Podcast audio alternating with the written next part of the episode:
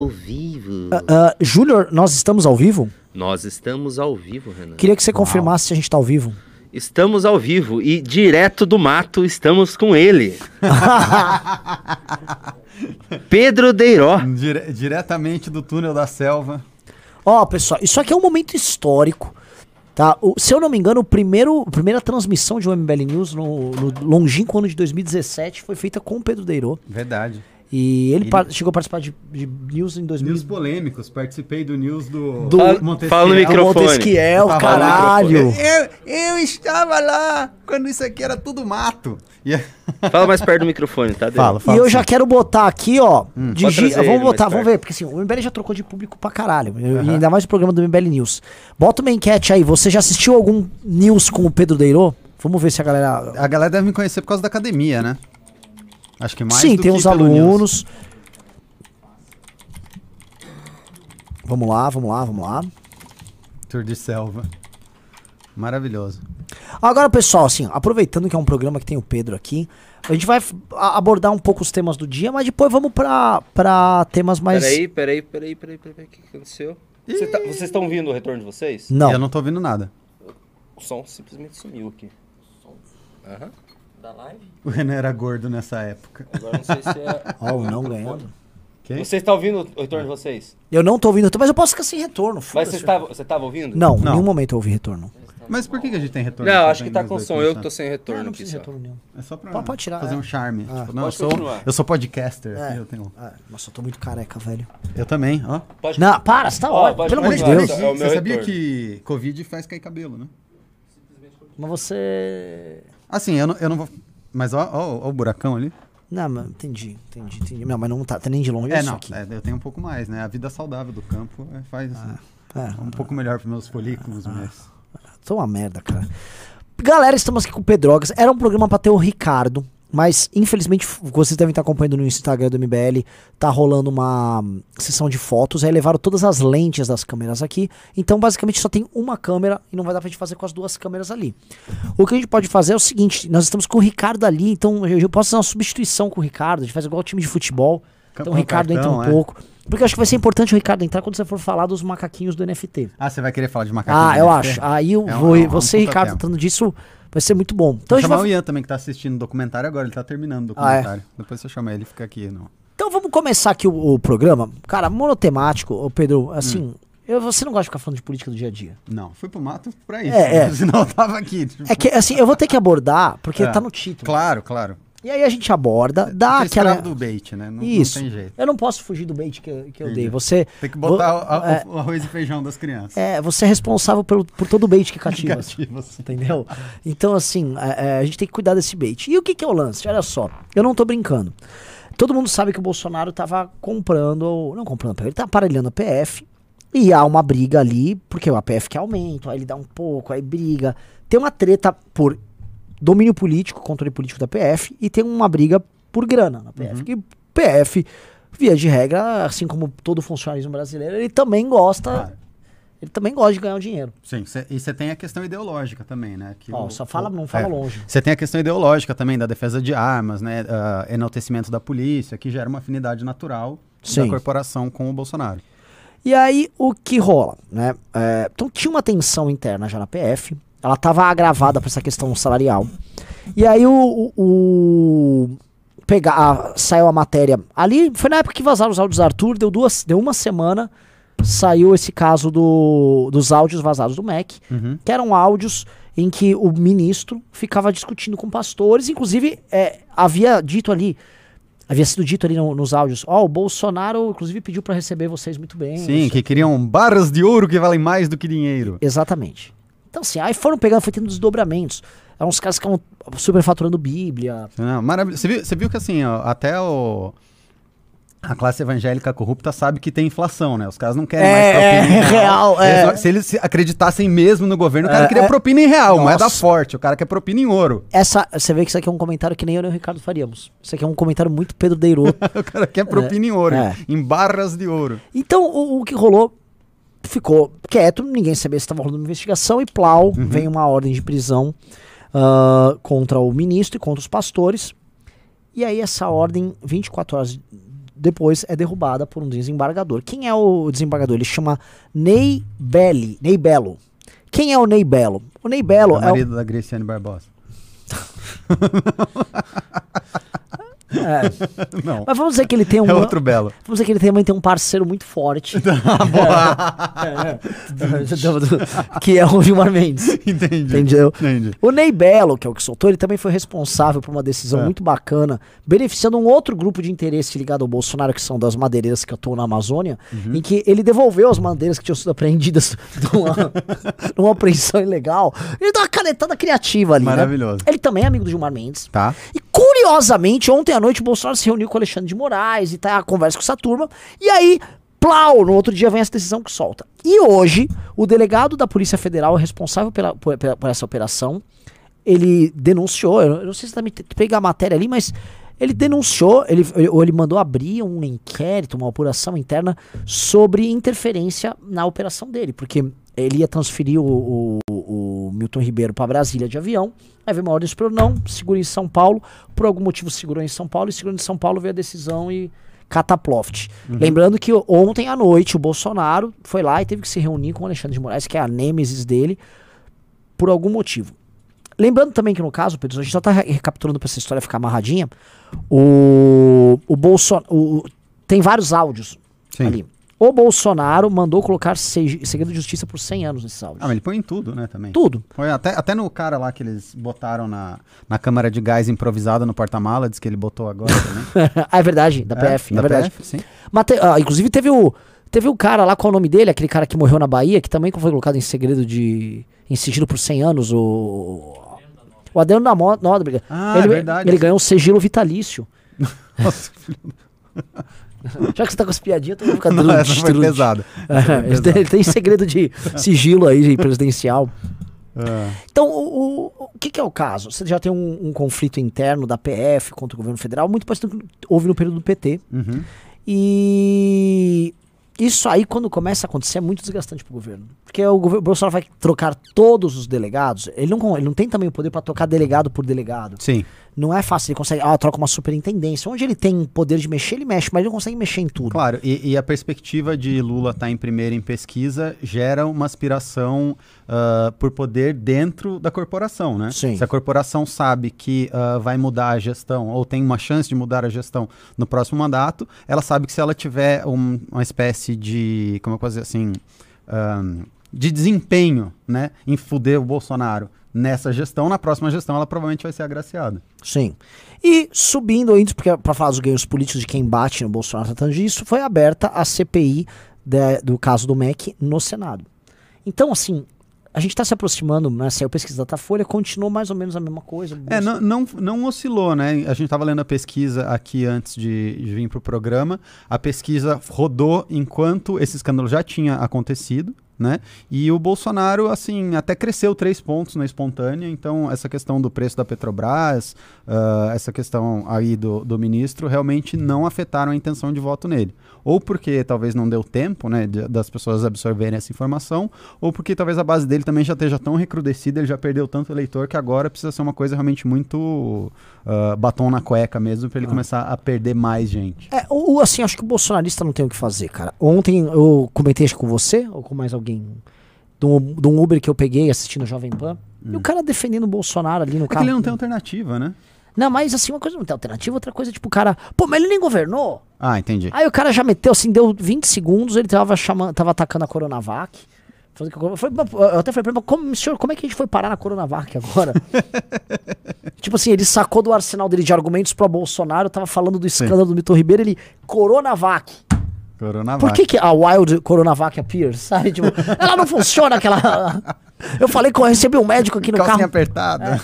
Então, quem gosta dele realmente tá muito blindado. Que eu Uhum. acho que também é o caso do Lula. É, aí a gente pode sair um pouco desse tema e ir pra coisas mais amplas. Porque o Pedro é um cara que sempre gostou de estudar movimentos de massa e tal, essa coisa do. É, eu tô com uma tese nova, o, o Ricardo até me provocou para apresentar ela no congresso do, do MBL desse ano. Mas se você quiser, a gente pode falar disso. Dá uma leve é tá. antecipadinha aí. Ah, basicamente, eu tô vendo e, e estudando o. Quero dar um passo além, né? Porque a gente tem a figura do memeiro aqui. Mas eu acho que o memeiro ainda ele é muito, em alguma medida, materialista. Eu quero dar um passo além, eu quero levar o memeiro e transcendê-lo para memístico. Né? Hum. Que uh, basicamente eu estou procurando os pontos de convergência entre a memética, que é existe a disputa se é uma ciência ou não, e a hermética antiga, do Trismegisto, e, e para criar uma memética hermética, e realmente existem muitos fatores de convergência entre as duas coisas, né? Porque se a gente pensar, por exemplo, o que é a magia? Né? Uh, pela tradição da história. A magia é você evocar na realidade coisas através da sua vontade. Hum. Né? Isso é um, um Eu achava que magia era, tipo assim, uma, você conseguir ter meios de alterar a realidade. Sim, é um feitiço uh, através da sua vontade. Então você faz alguma coisa, né? Você ritualiza a sua vontade de alguma maneira e ao ritualizar a sua vontade de alguma maneira, você manifesta algo na realidade. Uhum. Né? E, e, por exemplo, se a gente pegar a Cabala, né, que, é, que é uma das ciências místicas, essa do judaísmo, uh, você tem a, a, palavra de ordem, né, que é o abracadabra. O que, que quer dizer abra, abracadabra? Quer dizer, eu crio enquanto falo. Né? Hum. E essa capacidade que a linguagem tem, e principalmente a linguagem memética tem, de manifestar coisas na realidade. Né? Então a gente viu, por exemplo, uh, uns, alguns exemplos mais recentes aí, você manifestar a quebra do mercado financeiro, em alguma medida né, que foi aquele short squeeze que, que rolou uns anos atrás, aquilo é uma manifestação bem, nossa, na realidade bem, de alguma coisa. Entendeu? a eleição do Trump foi um a pouco eleição isso. do Trump foi um pouco isso, a própria eleição do Bolsonaro foi um pouco isso, o próprio uh, impeachment da Dilma em alguma medida foi um pouco isso.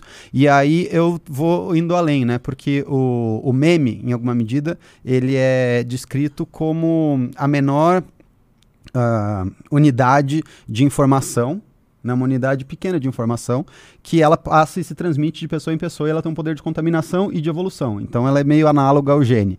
Mas eu acho que isso explica uma parte do fenômeno. Né? Eu acho que você tem uma segunda parte do fenômeno que eu estou apelidando de memesomos, né? porque eu gosto da, da questão cromossomo é, e da questão também da, do jogo de palavra, que é eu sou um meme, uh, indo na teoria junguiana de que as ideias têm as pessoas e não as pessoas têm ideias. Né? Então, o que seria um memessomo? Um memessomo seria um organismo, né, nesse sentido, um, um aglutinado de pequenos memes. Então, por exemplo, uma ideologia. Eu não acho que uma ideologia seja um único meme. Ela é um combinado de vários pequenos memes. Só que ela evolui ao longo do tempo. Né? Então, uh, memes entram e saem desse meme somos, igual genes entram e saem dos cromossomos. O, o meme não seria, na prática, uma microunidade cultural? Seria uma microunidade cultural, mas eu acho que essas microunidades culturais, elas se agrupam em coisas, em clusters maiores. Sim, Isso seria um meme somos. Um, um gene. Exato. Seria, né? Uh, então, por exemplo, para você dizer que, ah, eu não sou um meme, mas hum. eu sou uh, o aglutinado de memes que me pertence, né? Fazendo essa uh, associação com a tese junguiana de que eu sou as minhas ideias, ou sou as minhas ideologias, e não o contrário, né? E aí eu evoluo. Né? Alguns memes eu abandono, alguns memes entram no, no meu ser, assim, passam a atuar com os outros memes que eu carrego.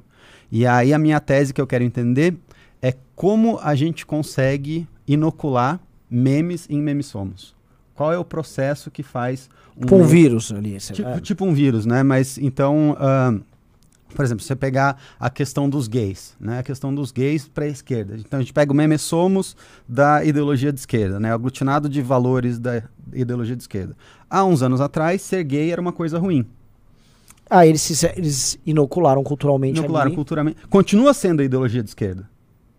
Ela continua se entendendo como a mesma coisa, mas algo que era antagônico a essa ideologia há 50, 100 anos atrás, hoje é uma parte fulcral disso. Né? Hum. Então, eu acho que se você consegue entender esses mecanismos, uh, você consegue ter um poder muito grande nessa guerra que a gente está vivendo, que é uma guerra simétrica de storytelling.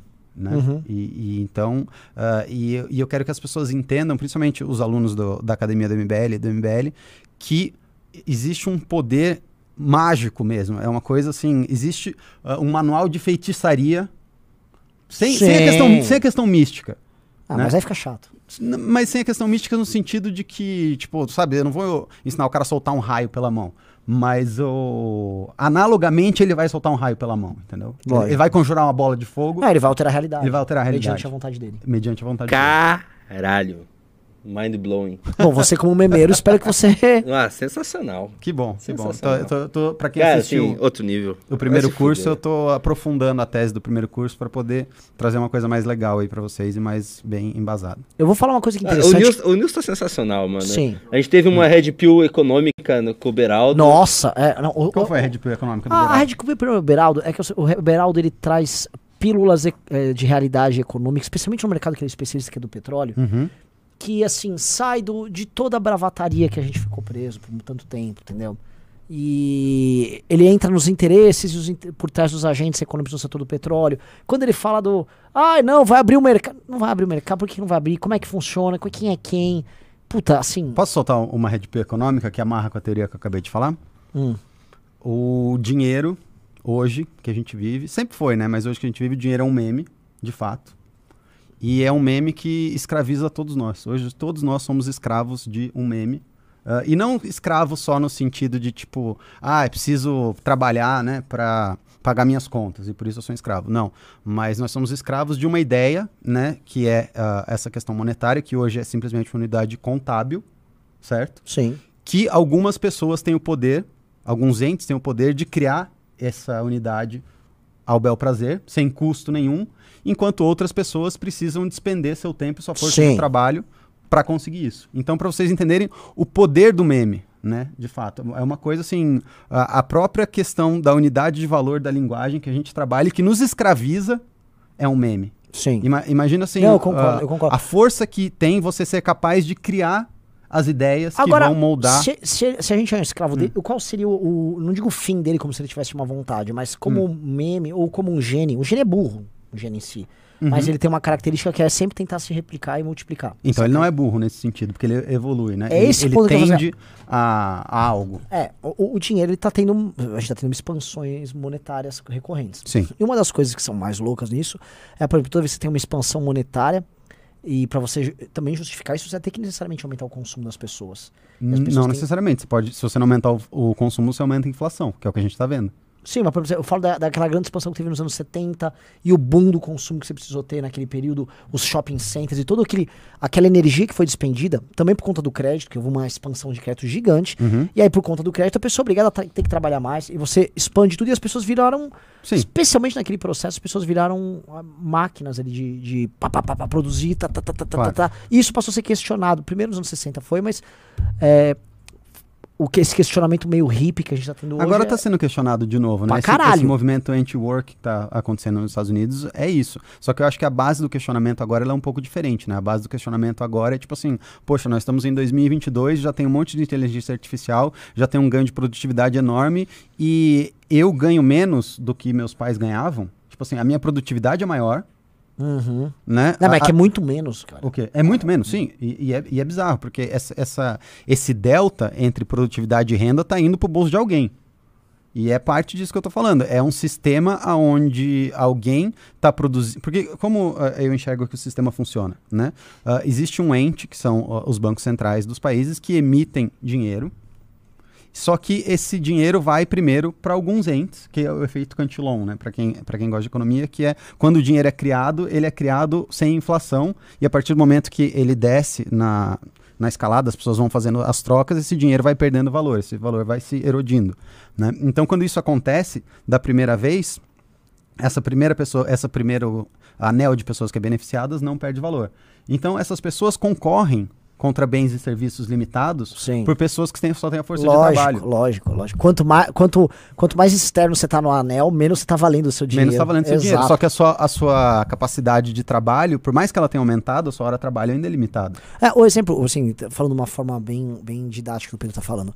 Se um, um banco pode criar dinheiro, a- a- os primeiros a receberem, ou receberem uma injeção de crédito muito grande daquele banco, ou os acionistas do próprio banco, e as pessoas que são remuneradas diretamente ali, essas pessoas competem com você, que vai receber, assim, a, a quarta, quinta camada disso. Não dá, o cara vai, vou comprar a- este prédio inteiro e você vai tentar pagar a prestação, um mini apartamento. É, esse é o ponto. Claro, ele distorce, distorce o preço, né? É. Fica muito mais caro para você. Porque não faz sentido. Se a gente pensar, por exemplo, que hoje né, você produz, por- pela tecnologia, por ganho de eficiência, por otimização, por várias coisas, muito mais do que seus antepassados, você deveria ter que ou ganhar muito mais ou ter que trabalhar Uhum. muito menos, Sim. né? Só que assim, a gente trabalha mais do que os nossos antepassados em, em número de carga horária. Você tem, por exemplo, coisas que ah, na geração dos nossos pais, dos nossos avós, não existiam. Você, alguém, sabe, responder o WhatsApp de trabalho 9 horas da noite. Isso é coisa que não fazia o menor sentido. Né? Na- nas gerações anteriores, cara, deu 5 horas, deu 7 horas, o cara para de trabalhar, desliga a máquina, ou entra no segundo turno, vai para casa e vai cuidar da família, vai ver Jornal Nacional, vai fazer qualquer coisa. A gente não tem isso e a gente, ah, proporcionalmente, recebe menos que os nossos antepassados. Sim. Então estão fudendo a gente, em bom português, assim, tão o sistema está fudendo todo mundo.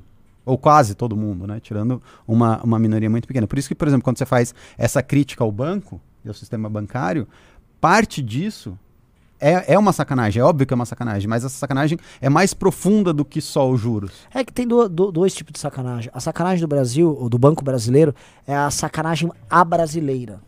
Claro, mas Que é a, saca- a sacanagem da. sacanagem é- em cima da É, sacanagem. é uma segunda que é uma sacanagem um pouco mais, mais de, de chinelo, sabe? Que é a sacanagem, tipo assim, deixa eu juntar aqui, fechar, dou, uma grana pra umas campanhas aqui, Sim, e aí sim. é tudo nosso, e aí mete um cheque especial. Que o cheque Claro. especial é uma coisa. Não tem nenhuma sofisticação. Não, não é tipo não. assim, eu te dou esse créditozinho aqui, se você. Você vai pagar 14% mas, de juros mas, esse mês. mas o, o cheque especial é parte da sacanagem, porque você sabe como que o banco cria Não, dinheiro. não, ele é, ele é, mas o que você está descrevendo, por exemplo, É. no fundo você tá falando assim: o Fed é uma instituição privada nos Estados Unidos, Sim. e o Fed ele imprime dinheiro e ele gera dinheiro e ele é controlado por um conjunto de bancos. Sim, perfeito. Entendeu? Isso Mas é um o- tipo de coisa que É. é, diferente do nosso. assim. Mas o Banco Brasileiro também, porque assim, como que não, o, ele é, ele como é, que o banco ele cria intercede dinheiro? nisso. É, como que o banco cria dinheiro? Você sabe? Através do empréstimo. Toda vez Sim. que o banco faz um empréstimo, ele cria dinheiro. Se o Banco Brasileiro empresta para os pobres a juros muito altos, o que, que ele está fazendo? Ele está criando dinheiro Sim. nas costas do pobre. Sim. Né? Sim. Ou de quem está E pagando. mais, se o tá pobre cheque fica devendo, ele ainda tira do próprio lucro. E Claro. ele, ele não declara o próprio lucro. Claro, claro. E- Então, Então, e- esse cara ainda escapa de tributação fazendo isso. sim, é, é uma puta de uma sacanagem. E, e as nossas gerações, todas estão sendo escravizadas, né? O- os Founding Fathers falavam um negócio que é muito verdade, que eu acredito, pelo menos, que uma geração não deveria criar dívida e passar essa dívida para as gerações futuras. né? Uhum. E hoje a gente escraviza, então, os nossos descendentes, né? ah, Então, em troca pera, de... Pedro. Aqui- aí eu vou até É. aproveitar o gancho para entrar o Ricardo no meu lugar por alguns minutos. Tá bom? Então a gente tem que defender o modelo econômico islâmico. A banca islâmica, não sei se a gente Porra, a tem banca necessariamente que islâmica é defender a justa banca islâmica, mas ela, nesse sentido, ela é muito mais justa. Ela escraviza menos as pessoas. Ô, Ricardo, vocês escravizam menos a gente? Vem, vem assumir aqui pra. Porque esse é, esse é um ponto interessante. E porque eu, eu, eu sei o seguinte, é, é considerado, vamos dizer, um pecado no Islã você. Os É, ser um de- usurário, de né? formas metafóricas a gente escraviza menos, mas a gente já escravizou bastante de forma literal. Só queria dizer isso. Infelizmente não temos condição hoje. Não, financeiramente vocês escravizam menos, né? ó, nesse sentido. Opa, tô sentando aqui. Pra mim é uma grande honra fazer o news com o Pedro, porque o meu primeiro news da vida foi com o Deiro. Ó, que- Eu que lembro responsabilidade. Tinha uma- um modelo totalmente diferente, a gente anunciava. Tinha terno. Não, tinha terno. É, Na época tinha terno. Tinha terno, parecia um jornal nacional Mambembe, assim, a gente anunciava as coisas e falava, tá, tá, tá, tá, depois tinha uns comentários. Agora ficou muito mais informal, né? Tá muito mais bate-papo aqui e tal. Que bom. que bom. Mas eu querer saber de você o negócio lá dos macaquinhos. Ah, dos macaquinhos. Pô, bom, macaquinhos? Ah, esse negócio dos macaquinhos, pra quem não sabe, é, tem aquela coleção de NFTs, né, do, do Baywatch Club. E está saindo um exposed agora, dizendo que esses caras são basicamente ah, uns trolls de direita, né, do, do 4chan, e que eles colocaram símbolos neonazistas nesses macaquinhos e, assim, cara, do Neymar ao Jimmy Fallon, todo mundo entrou nessa onda e as Mas celebridades... como que eles fizeram isso? Então. Isso que, eu- que eu não tô entendendo. Você falou numa... É, o é- que que é isso? Eu, eu acho que o público tá meio boiando também. Tá, vamos ver se a galera sabe o que é. Eu imagino que a galera sabe o que é, já tenha visto o. não- tem insert, bota. Escreve assim. ah, escreve. É, o NFT do macaco. Escreve. Uh, Kaliuga. É, bota um macaco aí. Vamos botar um macaco. Cadê o macaco? Cadê o macaco? Muito bom isso aí. Botou o macaco? Não tô- É, Ah, aqui o macaco. Ah, é que agora eu, eu sou da old school, né? Quando aparecia na é, tela. macaco. Agora aparece aqui. Agora escreve assim, a Kaliuga logo, SS logo. Não, Yuga, Yuga Labs logo Yuga. com Y. Deve ser YUGA. E já logo, Yuga. Labs logo e SS logo. Vamos lá. Então. Aí já, então, bom, Sim, basi- os, os artistas fizeram o quê com esse macacos? Compraram esse negócio? o, o logo, o logotipo da empresa é igual ao logotipo da SS. Come- ele começa assim, né? Expondo a. Esse aqui, Pedro? É, o Renan sabe qual é. Esse mesmo, esse mesmo. Pode botar. Então, vamos lá, vamos lá. Eles basicamente estão falando que várias iconografias desses macacos aqui são iconografias nazistas. Por exemplo, essa aqui ah, atrás Não, do. sim, sim, do- mas uma pergunta mais básica, porque Tá. eu não sei do que se trata direito. Eu Do que? vivo O- sempre. O O macaquinho. que é este macaco? Como é que esse macaco apareceu? Esse macaco apareceu porra é assim, te- teve, ah, por uma questão de, de expansão monetária, né, a- o preço dos ativos começou a subir e a galera começou a comprar NFTs que são basicamente figurinhas digitais É. em blockchain e essas figurinhas Sim. começaram a ter valor. E aí criaram a figurinha E aí do criaram a figurinha do macaco e a figurinha do macaco virou um fenômeno de massas assim Como? grotesco. Ah, As pessoas foram comprando, o preço dos macacos foi subindo alucinadamente. Então, por exemplo, o cara comprava um macaco, sei lá, por ah, 100 dólares e na semana seguinte É. estava valendo 10 mil dólares. E Nossa. aí todo mundo começou a falar, "Eu preciso ter o meu macaco, preciso garantir o meu macaco. E isso foi subindo né, ah, na, na- é na escala estúpida. memética. É, muito Puta. Isso foi subindo na escala memética e cada vez pessoas maiores Sim, começaram e a endossar tá os botando macacos. uma grana preta pra comprar um Nossa, macaco não, desse. tipo, o Quanto Eminem... é um NFT do macaco? Eu não sei mais quanto ele tá hoje, mas, tipo, sei lá, o, o Neymar comprou um macaco desse por 6 milhões de reais. Umas coisas assim, tipo, nesse nível. assim. É uma figurinha. O Eminem comprou um macaco desse também, não sei o quê. E agora saiu um expose. Cara, o cara gastou seis. Ó, pensa você. O ruim, é ruim é classe esse, média, o ruim é você esse tá fundo aqui, né? Vão, vão censurar o Você MBL. tá pagando seu aluguel com dificuldade, não consegue botar teus filhos na escola privada. O Neymar gastou 6 milhões de reais Bom, figura vol- de um volta lá, volta pro. De um macaco É, nazista. vol- volta pra, pra outra imagem. Então. É. Isso. Essa imagem, né? Não, a outra. A outra que tava antes. A, a proibida. É, Vai, vai cair o nosso... Vai cair, né? É, depois você vai ter que censurar, não sei como é que você vai fazer, porque realmente isso aqui não pode aparecer. Mas. ah, Então não. Tá, enfim, Ah. vocês viram lá, voltem no vídeo. Aqui, aquela imagem que tava aqui no canto é o logo da empresa. É, põe o logo da empresa. Bom, Caliuga, né? Yuga Labs. Yuga Labs. Yuga Labs. Vamos lá. Esse aí, essa mesmo. Então, basicamente, virou um fenômeno cultural de massa. Várias celebridades entraram. E aí, eles estão dizendo que tem várias coisas de iconografia nazista. E saiu um documentário de uma hora e pouco que o cara vai discorrendo quais são essas iconografias. Então, uma das que ele fala é isso, né? Se você olhar, ah, isso aqui é a logo da empresa, né? E quando você olha a logo da SS alemã, você vai ver que ela realmente tem uma caveira no meio, aquele skull and bones, uma caveira assim. Você tem essas bordas que são assim, e, e aqui você tem o SS, o SS, os raiozinhos, né? Então é realmente muito, muito parecido. E aí você tem outras coisas. Então você pegar alguns dos macacos, por exemplo, eles têm o elmo prussiano. ah, outro, o fato da, da caveira ter 18 dentes e a outra caveira também tem 18 dentes, né? E aí você tem aquela iconografia que o 18 representa as iniciais do Hitler, o 88, não sei o dezo- a Uhum, frase, na uhum. verdade, né? Segu- como é que é que eles falam? É assegurar um uma descendência para as crianças brancas. Então tem vários elementos, não é um elemento só, tem vários elementos que vão de René Guénon, né, de influência do René Guénon, e, e um- tem uma espécie de macaco que chama macaco Guénon. É, ah, não, mas você sabe que existe o, maca o, o, o Genon, que é um mamífero. Um macaco, é, É, é um macaco. é um então, eles, fazem uma brincadeira com esse macaco Genon. e aí, o nome da, da empresa chama Yuga Labs, né? E- É, e, o Kali Genon é um dos re- é. grandes responsáveis por divulgar as ideias do Kali Yuga, que para quem não sabe, é, é a era da decadência, né? No, no ciclo védico do tempo, Uhum. que em tese é a era que nós estamos vivendo. Ah, e o Guénon foi um dos grandes responsáveis por divulgar isso. Então você tem ideias neonazistas, você tem ideias tradicionalistas de toda essa direita pós-alt-right americana, em alguma medida imbuídas aqui. E eles se baseiam numa tese, que é, é uma tese muito interessante, que eu estava discutindo com o Ian antes de entrar aqui, que é a tese do Hemingway, que eles chamam a tese do iceberg.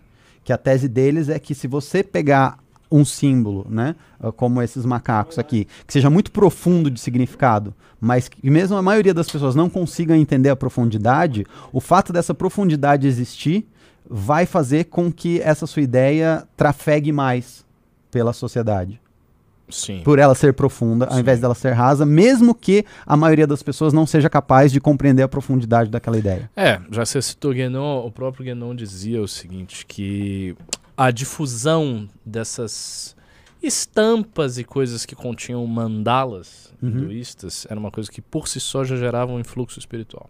Olha. Só de difundir isso aí. Hum. Porque quando você olha um objeto qualquer, você não tem só a percepção empírica do objeto. Sim. Tem algo que o objeto carrega para além da sua forma. Sim. E esse algo pode ser muito variado. Que, Então ele, que- ele tinha, é. ele tinha essa, essa que é a, ideia. que é a linguagem, né? Nesse, nesse sentido, a linguagem é alguma coisa muito mais ah, profunda e, e elementar no universo do que a gente acredita que ela seja, né? do, do que a gente, do que a maioria das pessoas consiga perceber. Agora, quem fez esse negócio do ma- fo- foram os chans. Eles se organizaram. não, não foram chances, foram quatro pessoas, quatro criadores, Quatro pessoas. quatro pessoas, é, e assim é realmente muito elaborado. Você vê que os caras de- se debruçaram muito sobre isso. Assim, e dessas quatro pessoas, dois são linguistas.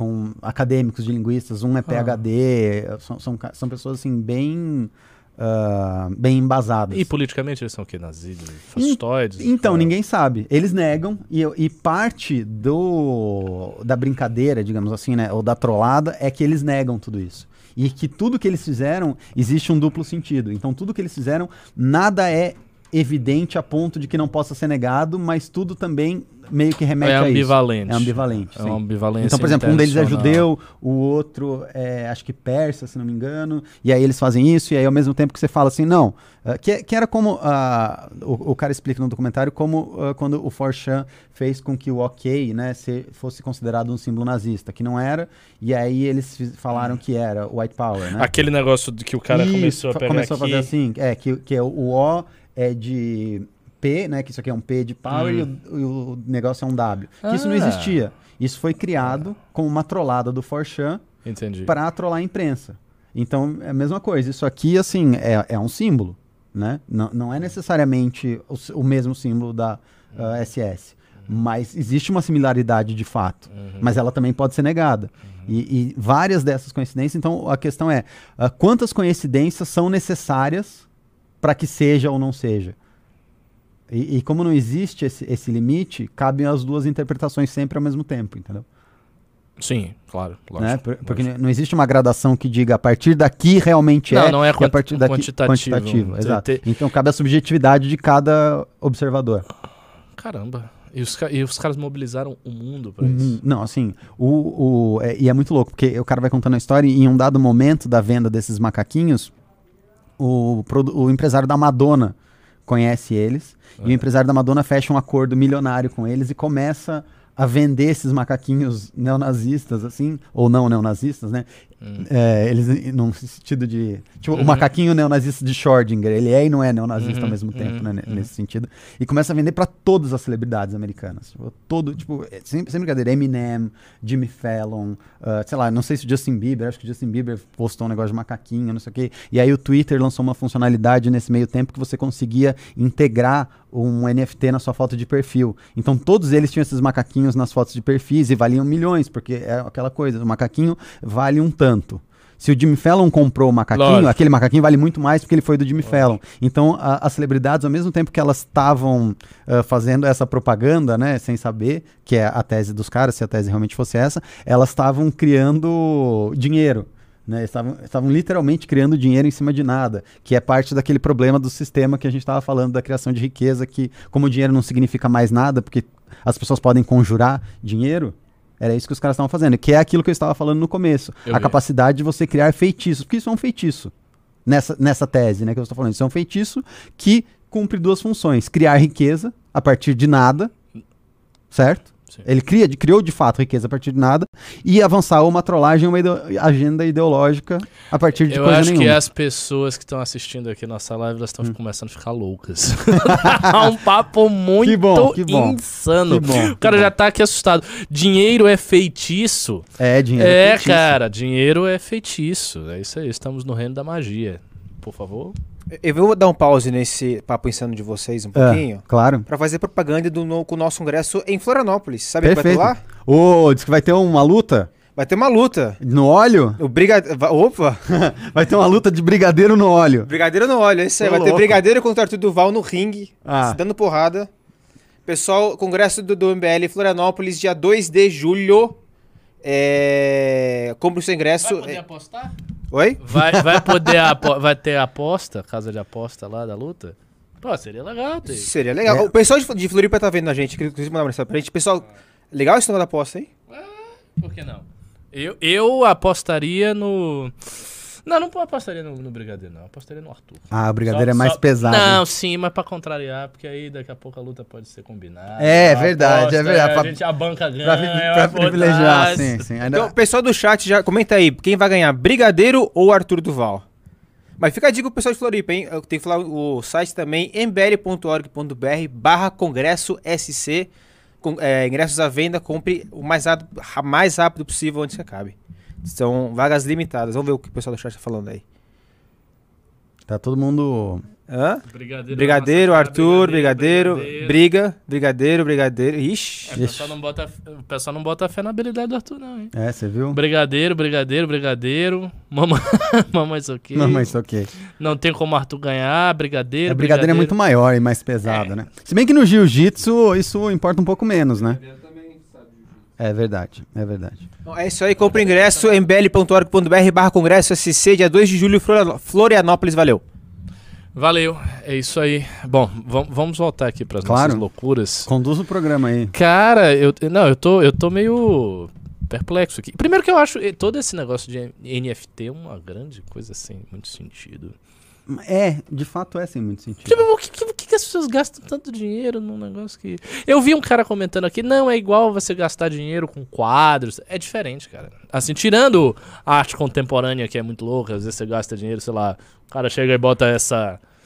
Esse negócio aqui num pedestal, isso vale 100 mil dólares. Tirando essas aberrações da arte contemporânea, quando você compra um quadro clássico, um Da Vinci, um Picasso, um Rubens, você está comprando um artefato único criado por uma pessoa que, Perfeito. s- sabe, tem uma É que- história. que... Aquilo é, é- é diferente. Você está comprando, na verdade, o original da obra de um gênio. É isso que você tá comprando. Você tá comprando algo que um gênio criou e por isso é tão É- caro. Agora o NFT não. É É, eu- tipo, é que eu- essa figura aí, que Eu tem demais que, essa figura, qualquer idiota faz tem, tem du- duas coisas, né? Se- a primeira coisa, o, o NFT, nesse sentido, seria análogo, acho que não ao quadro, mas à gravura. Sim. Quando você compra Sim. uma gravura numerada de um artista, Uhum. você não está comprando o original. Você está comprando, na verdade, Não, mas é o, certi- o o certificado. De que aquela gravura é original. Porque quando você compra a gravura, ela vem com um certificado de autenticidade. Hum. E você sabe que existe uma certa escassez ali, que o cara tá falando, ó, eu tenho a gravura 1 de 100, por exemplo. Então, pelo o que, que eu paguei de fato? Né? E, e era um problema que você tinha na arte digital, porque na arte digital, até então, você não conseguia ter escassez. Né? Porque a arte digital, Claro, você deu lógico. Ctrl-C, Ctrl-V, Lógico. Que é o mesmo problema da gravura. A gravura não tem escassez. Con- É, mas conven- convenhamos que o- não existe escassez O numa gravura. NFT é, É. um, um emblema, digamos assim, puramente simbólico. Uma gravura também, né? Nesse Ah, tá, sentido. também. O- o- a a estrutura da NFT é o quê? É, é, é algo jurídico, na verdade. tá no campo do quê? Tá no campo da tecnologia, né? É, é um, é um certificado digital ah, que, que existe dentro de uma blockchain.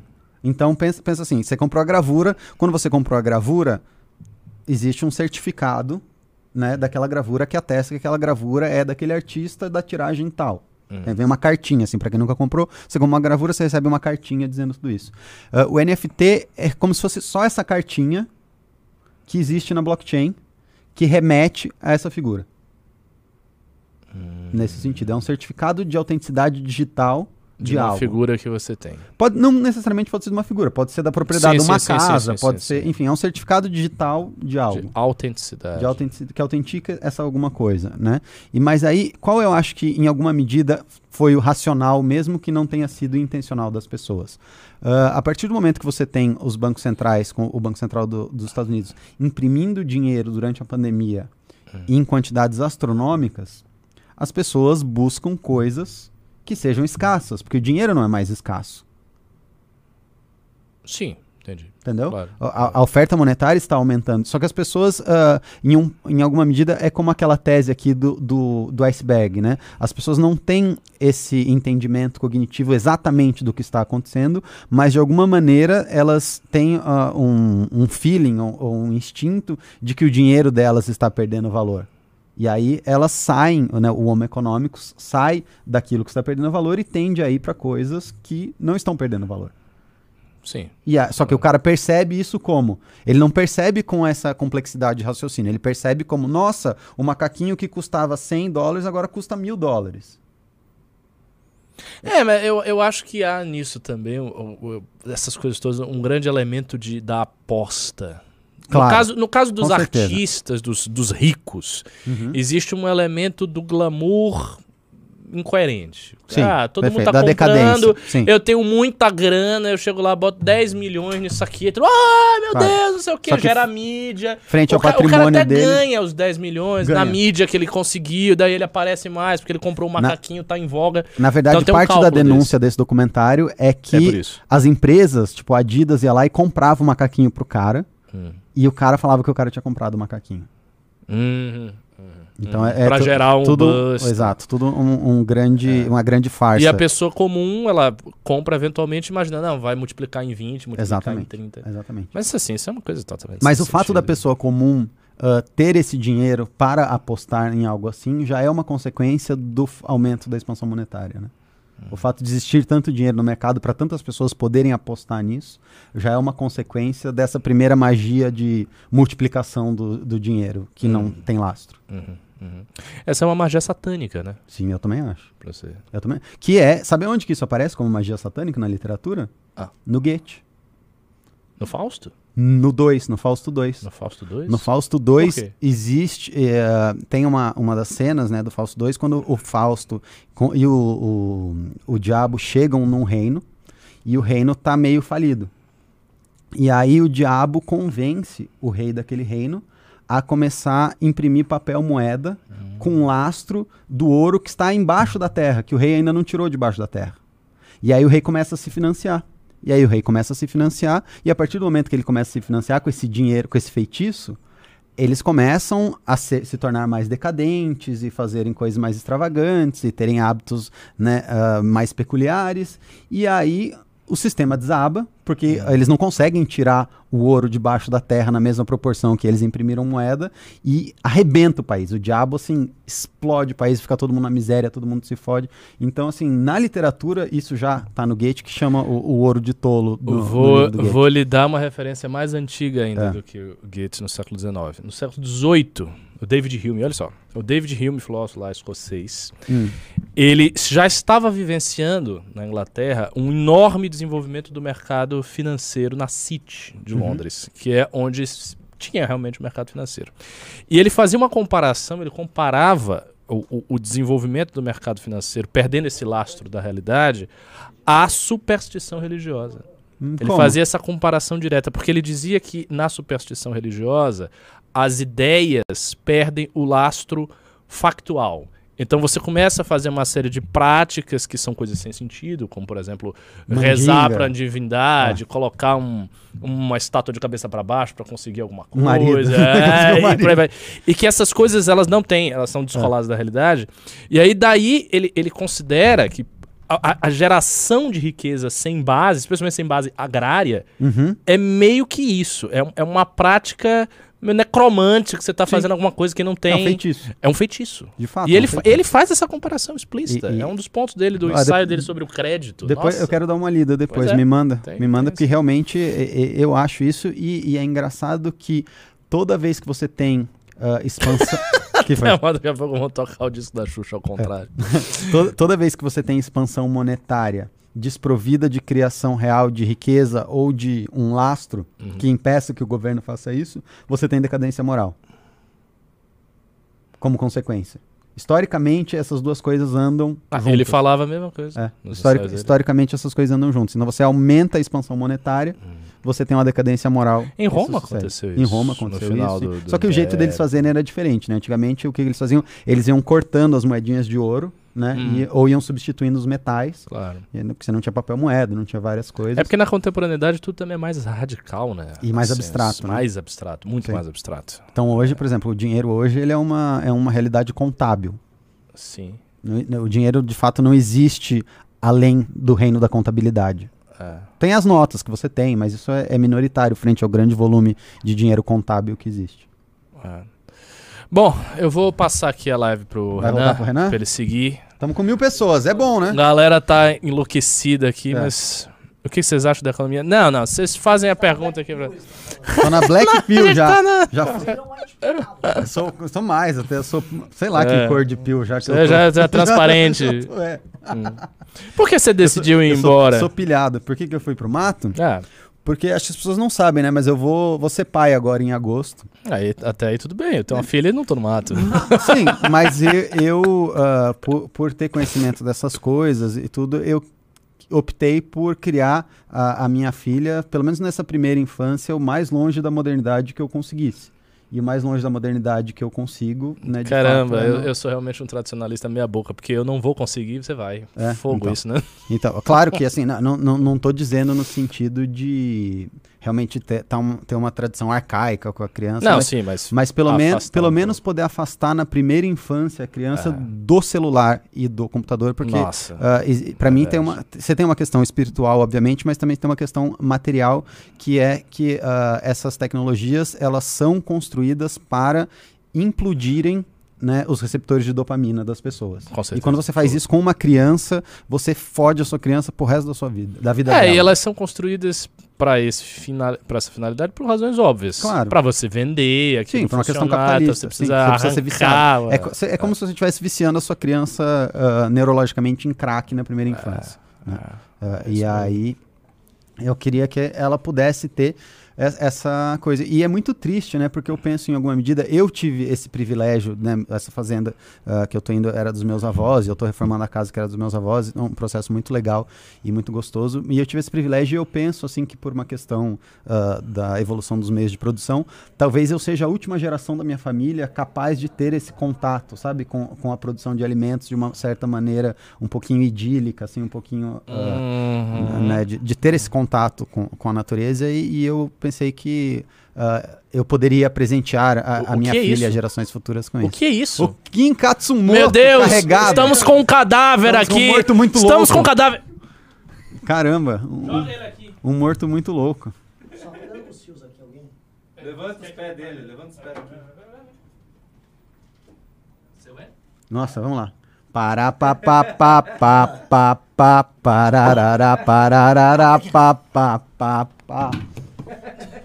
Na batida, com um morto muito louco. Ô, louco. Kim Katsumoto-san. Cara, o que, que tá acontecendo com esse news, cara? Começou.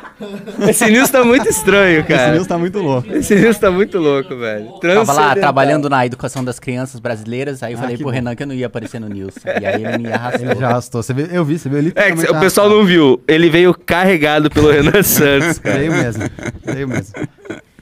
Tá lá, E aí, tão- ô É. Pedro? Então eles estavam falando da minha vida no mato, né? é, Agora eu quero saber da um sua vida, caipira. sua vida arcade. Pergunte, pergunte. Como é, é- é estar livre das, da- da- da- das preocupações da grande cidade? Cara, é muito bom. Eu acho assim, vocês urbanoides estão perdendo um lado muito importante da vida. viu? Urbanoide. Chama urbanoide mesmo. É. Mas é, é- é muito triste, assim. Eu sempre tive uma reclamação com São Paulo, que é o fato... Eu cresci em Curitiba, né? Curitiba é um pouquinho melhor nisso. São Paulo é uma cidade... É, é pela bem melhor, para. é, é pela topografia, é uma cidade que quase não tem horizonte, né?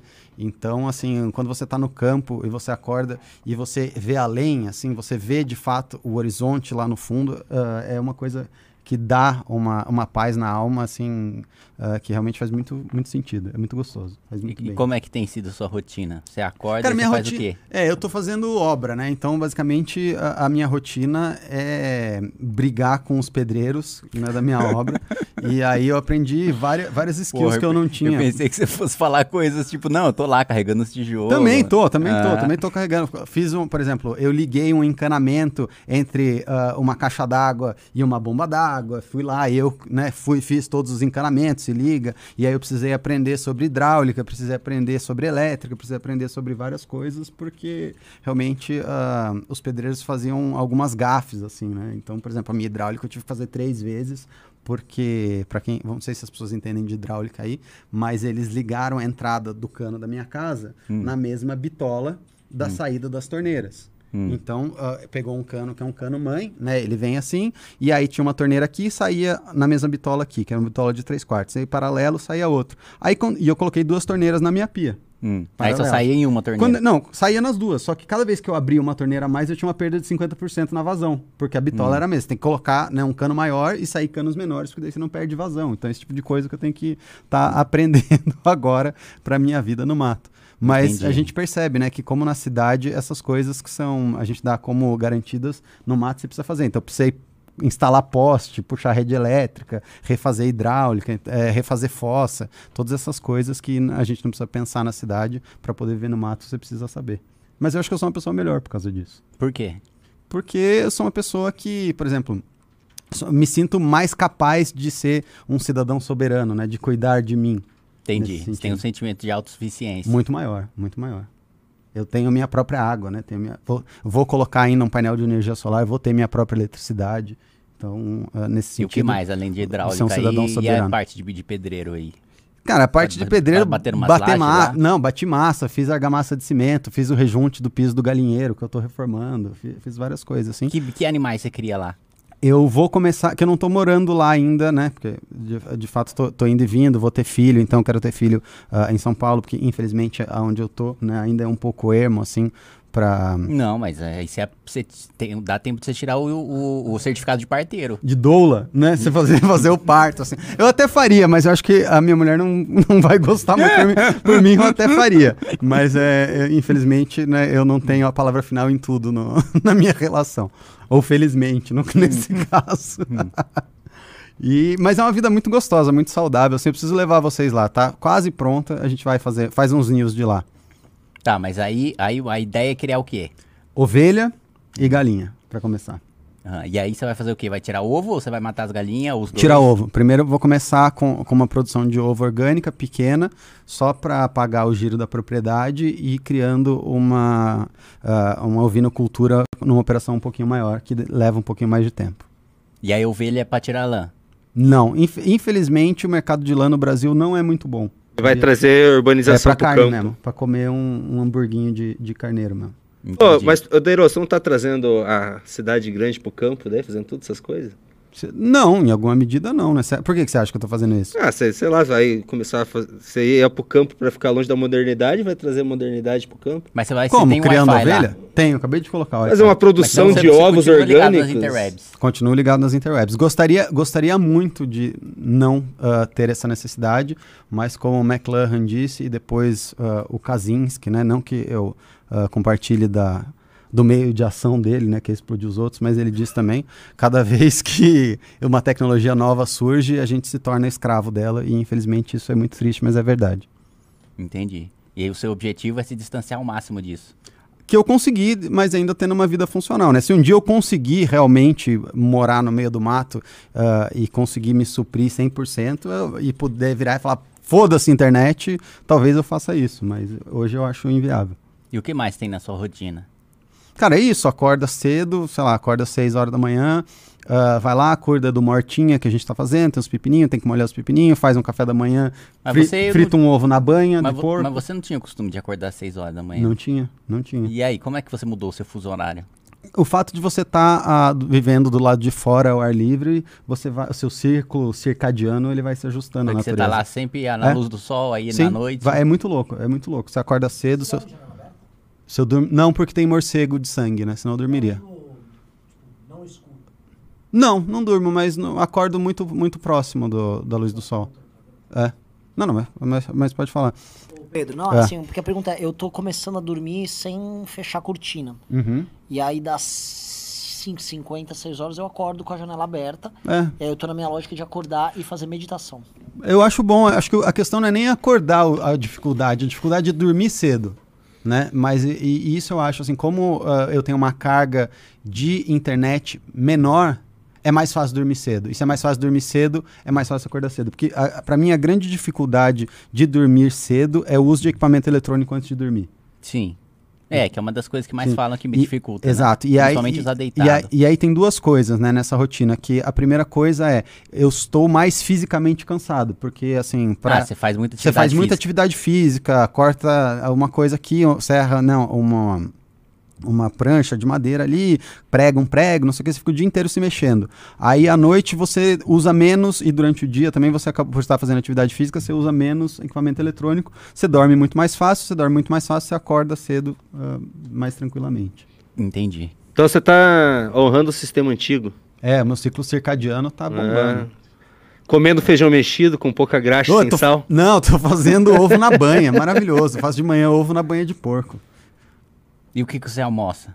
Qual que é o almoço Almoço na caipira? casa da minha avó. Todo dia eu consigo almoçar na casa da minha avó, que tá com 94 anos. Aí isso é uma outra coisa muito boa também, que eu tô podendo ah, aproveitar né, ah, o privilégio de estar perto da minha avó, que já tá com 94 anos nessa última fase da vida dela. E isso tá, tá muito gostoso. E ela faz comida de vó, faz galinha com quiabo, faz. eh, Caralho, Faz quiabo é a melhor coisa que é existe. gostoso. cara. né? Ela faz, Nossa faz um quiabo muito bom, faz sopa de milho com brodo de abóbora, faz todas essas coisas. Inclusive, essa sopa de milho com brodo de abóbora aí, ah, eu não comi porque ela foi lá. Minha avó é muito raiz, assim, né? Essa abóbora foi uma abóbora que nasceu na fazenda, em cima de uma fossa de um empregado. E a, minha, e a abóbora tava linda, assim, né? Porque ela tava se alimentando de matéria fecal, né? Da fossa. E tava muito viçosa a abóbora. E minha avó foi lá, catou os brotos, botou na sopa. Eu falei, Dona Maria, eu acho que eu não vou tomar essa sopa. Mas ela tomou. Ela falou, eu, ela falou, por quê? Eu falei, porque essa abóbora cresceu em cima da fossa. Ah, não tem problema. Foi lá e tomou, assim. Eu ainda tenho muito, muita abóbora, né? Pra comer, pra chegar perto da minha avó aí, que cresceu no mato. É, sabe que, mano, muitos dos japoneses aí, quando chegaram aí, plantavam o, o morango no cocô lá. Ah, mas é a melhor coisa. Nossa, o... Dele próprio? É. Sim, adubava com fezes. Tanto que isso é um grande problema dos orgânicos, inclusive, né? Porque. É, porque realmente você tem que higienizar eles muito bem, assim, porque senão você pode estar comendo aí um- uma verminose. Querem ler pimbas? Vou, vou, vou, Vocês não querem Deus comentar. Vocês não querem comentar a Datafolha, não? Eu vou Antes- cuidar das crianças brasileiras. Você Vai lá, sabia Kim. que enquanto você estava no campo, a evasão escolar triplicou, o analfabetismo infantil chegou a 40% e as universidades federais estão prestes a fechar? Prestes a fechar? É. Pô, essa notícia é boa, hein? Ô, Kim, Kim, As outras peraí, são peraí, ruins. Kim. A Universidade Kim, Federal Kim. fechar, eu meio Atenção, que. Prognóstico. atenção Andif, eu discordo do, do senhor que ele disse aqui. Ah, não, já, sa- já saiu a, a- a- ó, a- as novas recompensas já? Não, o quê? O- é, é, conquista lá do desafio da vaquinha? Não, recompensa do, dos Yonkous. Já saiu, pô. Saiu, né? Você não é viu? aqueles 3B? Não. mas não tem ideia de, mais ninguém? Tem, tem que fazer os prognósticos do, do Zorro, do Sanji, essas ah, coisas. não, aí não sei, muito difícil. Gostou da- do final do arco? Uma gostei, bosta, né? agora eu quero Eu não saber. curti. Eu gostei, eu quero Não saber curti. como é que o Bug virou Yonkou. É, nossa, zoado. O que, que você acha, Dero? Do que? Não tava prestando atenção no que vocês Como que o Bug virou Yonkou? One Piece, nossa, eu não, não assisto One Piece. É, é muito, muito grande pra mim, muito longo. Eu já fiquei tá bravo bom. com o Dragon Ball, que não terminava nunca. Ô, vamos fazer. Vamos falar do Datafolha antes de dos Pimbas? Fala aí do Data. Alguém, as pessoas querem falar do Datafolha? Pergunta pra audiência aí se os caras querem falar do Datafolha. Digite um se você quer falar. Vocês querem falar do Datafolha ou vocês querem continuar com o papo muito louco, transcendental? Qualquer pessoa? A, Renan Santos. Digite um, se digite dois. Escola você disso decide. Você não assiste o News. Ué, Ó, eles querem um falar do que só fica Datafolha. assistindo news e falando. Querem É, falar você de. Eles querem Datafolha. falar do Datafolha. Então tá bom. Fala do Datafolha aí, Renan.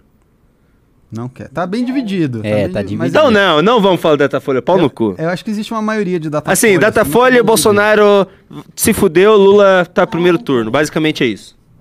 Acabou. É. Pronto, falamos de Datafolha. Ó, o Você vai pessoal. votar na Simone Tablet? A Simone. Como que é o nome? Sil- é, Silvia Silvia Trombete? Algo assim? Strambelete de Pombo. Nossa. É. Sem nome Tablet. Mas vocês estão deixando a audiência cair aí com esse silêncio. É, então vamos. Papo louco, papo doido, papo louco, papo doido. Continua Ô, o pessoal papo pegou a louco. referência do Baitaca que eu fiz aqui. É aí, ó. As pessoas querem, querem ouvir o, o, o Pedro falar da sua vida, a fogueira urban. Fala, eu tava falando fala com o. Renan, eu acho que quando eu tiver um pouquinho mais estável lá, a gente devia a, fazer um acampamento do MBL com, com rotinas de exercício e Ah, eu vida também no campo pra molecada Mas que- o MBL já tem o campo, já tem uma, uma chácara já. Ah, é? Sim. Qual? Começa no livro do. Se você ler esse livro, Ah, Tem lá no primeiro Mas a capítulo. outra, a outra é maior, cabe mais gente. É. A gente faz lá, vai ser, vai ser mais gostoso, dá pra construir uma estrutura mais legal. Assim, tem acho que tem que ser rústico, Tem que ser bem rústico. mas tem que ser. Ainda mais se tiver criação. Tem que ter uma cama de pelego, né? É isso, aí as pessoas vão lá, vão mexer nos carneirinhos, né? Vai ter que aprender a, a- a lidar com, com a vida animal também, com os outros mamíferos. Eu acho que vai ser muito proveitoso. A gente faz algo, tipo, metade treinamento ideológico, metade treinamento físico, mas não o treinamento pelo treinamento, coisas funcionais mesmo, tipo, construir uma cerca, né? Arrumar um negócio de hidráulica, cavar Não, um buraco. montar um cavalo. Hum. Quantas pessoas montaram um cavalo essa geração? Pois é, cada, acho que nenhuma, nem, elas nem dirigem, mas que não montar um cavalo. Tá, vamos ler Pimba? Pode ser, vocês que sabem. Vou- Tem horário, né, pra Pimba. terminar, são É, oito horas, tá eu, vou bom. ler, eu vou ler Pimba. Eu, eu sei, eu perdi uns Pimbas aqui que ele mandou antes de começar, mas o General Roberto pimbou, viu? Caralho, O General próprio? Roberto falou sobre. Ele tinha falado sobre o Deirô, que É. vai ser muito importante no futuro governo dele como ministro da propaganda. Muito Ó. bom, cara. Ele é o Sabe quem general... que é o General Roberto? Não, quem é? Fala aí, Renan. Quem que é o É o General seguinte, o Roberto? Ricardo estava dando um exemplo outro dia que se o o Brasil está num fim de ciclo e a gente está num colapso econômico político. E ele falou, pô, assim, a coisa mais fácil de acontecer era pintar um cara carismático dentro do corpo do exército, um general qualquer aí. Aí esse general ia, ele cativava as massas com discurso meio tipo um Getúlio, né, meio assim, meio caudilhesca. E aí ele, sendo parte das Forças Armadas, ele ia lá e dava um golpe mesmo. Tipo, sei lá, qual é o nome dele? Sei lá, o General Roberto. Entendi. E, e apareceu. Então, não apareceu ainda, mas já criaram o General Roberto. É, é, é o que eu tô falando da memética. É. Manifestou-se na realidade É. o general Roberto. Já tem o General Roberto Sim, aqui. sim. O Nivaldo Lorim mandou 5 reais. O Beteg é tão foda que fez o Pedro voltar. Pedro, é um prazer vê-lo de volta. Muito obrigado. Sabe que eu estudei com Bétega lá no, no Paraná, né? Devia ser primo dele. Tem bastante Bétega lá. Pra caralho. É, eu estudei com. Por falar em Bétega, temos a Tour de Bétega. é, vai ser, acho que segunda-feira, terça-feira em Maringá. Sim. Quarta, não, terça, quarta, é, quarta vai ser em Londrina e quinta em Curitiba. Dá uma olhada lá no Instagram do Bétega, o arroba Bétega underline. O Thiago Nascimento Ribeiro mandou 5 reais. Manda um abraço pro meu tio Cu Cabeludo da Mecânica Simas Turbo. Ah, grande mecânica se masturba. Esse, esse é das antigas, hein? Sim. Manda um abraço pro Lembra do Cuca boné Beludo. da se masturba? Lógico, O que, que você fez, o que você fez com ele? Com o bon- Tinha o boné da se masturba e tinha o boné do, do Tratores Teixeira também. É verdade, não lembro do. Tá perdido por aí. Deve ter sido levado naquela operação policial que eu fiz no escritório. Os caras, imagina, um cara é, se masturba. masturba. Vou colocar isso aqui como evidência. Vou arrolar aqui. Vai rolar É o que mudou, a- os patrocínios do MBL mudaram um pouco. Entendi. né? Quem patrocina hoje? Ah, o nosso time de futebol, quem patrocina é o Sherlock Pub. Hum, entendi. Que é aquele pub do- Da- da é. Ucrânia. Tem, o- tem a pílula do dia seguinte também, que patrocina o outro time. É. É o, bom, nem vou falar de quem É. tá no, no time disso Não. aí. Partiu USA, mandou 5 reais. Mas e o Lula? Vai Constapano. Nossa, aquele vídeo do. Nossa, é muito Nossa bom, muito bom. Senhora. Do Constantino? É. É. Mas o Lula. Aí corta.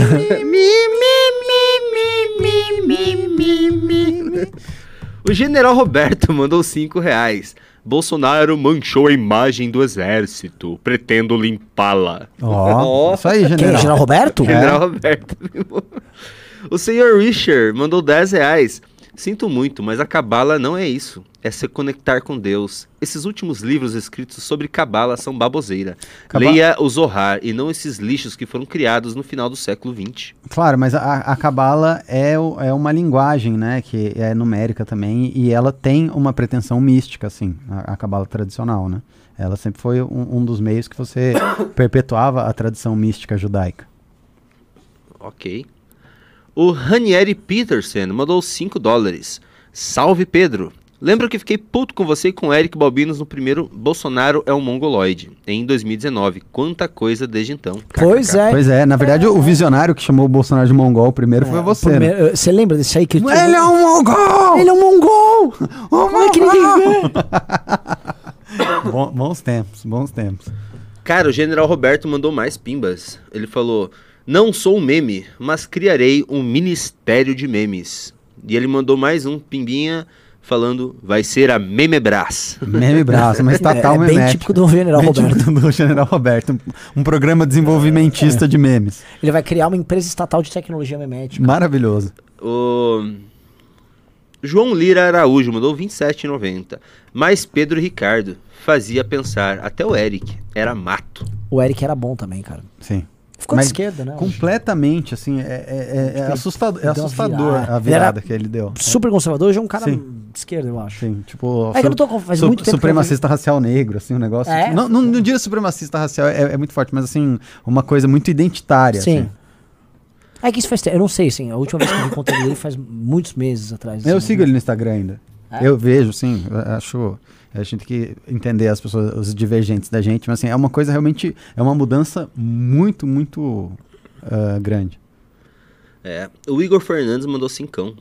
Pedro, que saudade, cara! Só falta o Salsicha, o Ken Baiano e o Balbino. O Ken Quem Baiano. Baiano. Que fim levou? Esse eu não sei o que, que eu aconteceu. sei. Eu também não sei o que aconteceu com Ken o Baiano. Fiz uma viagem com o Ken Baiano, é, foi a, a Marcha Anti-Lula, não, Caravana Anti-Lula. Sim, no Paraná. Que a gente ia do nas cidades que o Lula fazia manifestação, fazia manifestação contra. Ô, foi massa pra caramba, cara. Caramba, Kim Baiano. A gente tava. Lembra quando deram tiro nas caravanas? foram vocês, não foram? Não, a gente tava junto na caravana, É. a gente tava atrás do ônibus do Lula. É. Caramba. Foram Podia vocês ter levado- que deram o tiro. Não, desconfiar, a esquerda chegou a Eu falar lembro, assim. eu lembro. O General Roberto mandou mais 10 reais. Essa ideia de que símbolos, jogos, filmes contêm símbolos místicos que, mesmo que as pessoas não entendam, geram uma influência espiritual é muito comum entre os neopentecostais desde os anos 90. Não sabia, nu- nunca tinha visto isso. no- Nossa, é, assim, eu fui criado com esse tipo de coisa. É, Essa mas- mística sobre símbolos em tudo, em tudo, sabe? Mas é diferente, né? Nesse sentido, eles estão falando que assim, que tipo, ah, lá, Dungeons and Dragons é um jogo do É, diabo. eles viajam na Ou- maionese. Ouvir rock and roll. Ah, mas é que não é que tem símbolos, é é uma, uma simbologia só. Qualquer coisa é o O diabo. diabo, É, exato. lá, é, não, Não é simbologia. Eu tenho uns exemplos é, tipo, muito uma bons. interpretação diabólica das coisas. Das coisas. Como eu era evangélico, assim, quando eu era pequeno, né? Eu tenho uns exemplos muito bons. Por exemplo, eu não podia ter taso. Porque era do diabo. Porque o pastor falou que vinha do demônio da Tasmânia. E a demônio ia ficar. Cara, Ah, não, eu tinha. Tazo era bom demais, Cara, eu jogava escondido. eu tinha- Eu achava que ia pro inferno, porque eu jogava jogava escondido. Eu tinha ganhado um bonequinho do Cavaleiro do Zodíaco. E eu tinha um wiki de Fênix. E era caro, você lembra? Era 30 dólares naquela época. Sim, né? sim. É, e o meu bonequinho, eu tava lá, tava com meu avô, que era da. Quem conhece a Congregação Cristã do Brasil. Nossa, Cavaleiro Zodíaco? Hum, É. Você tá louco, se eu assistisse um minuto daquilo eu apanhava, Não, cara. quando meu É do avô me viu Zodíaco, com aquele é boneco, signo. ele falou que isso aqui é uma. Né, que ele tinha um chifre. Sim, sim. É um- é um demônio, joga isso fora e jogou fora meu wiki de Fênix, sério. Você viu? Nossa, cara. Eu, eu lembro que uma Nossa. vez passou, eh, passava aqueles filmes do Batman do Tim Burton Aham. na tela quente. Um dia eu fui querer assistir, no outro dia o pastor me chamou porque eu tava assistindo um filme do Cavaleiro das Trevas. O Cavaleiro das Trevas é o capeta! Mas como que o pastor sabe? Sua mãe te dedurou. Minha mãe, minha irmã, minha irmã era dedo duro.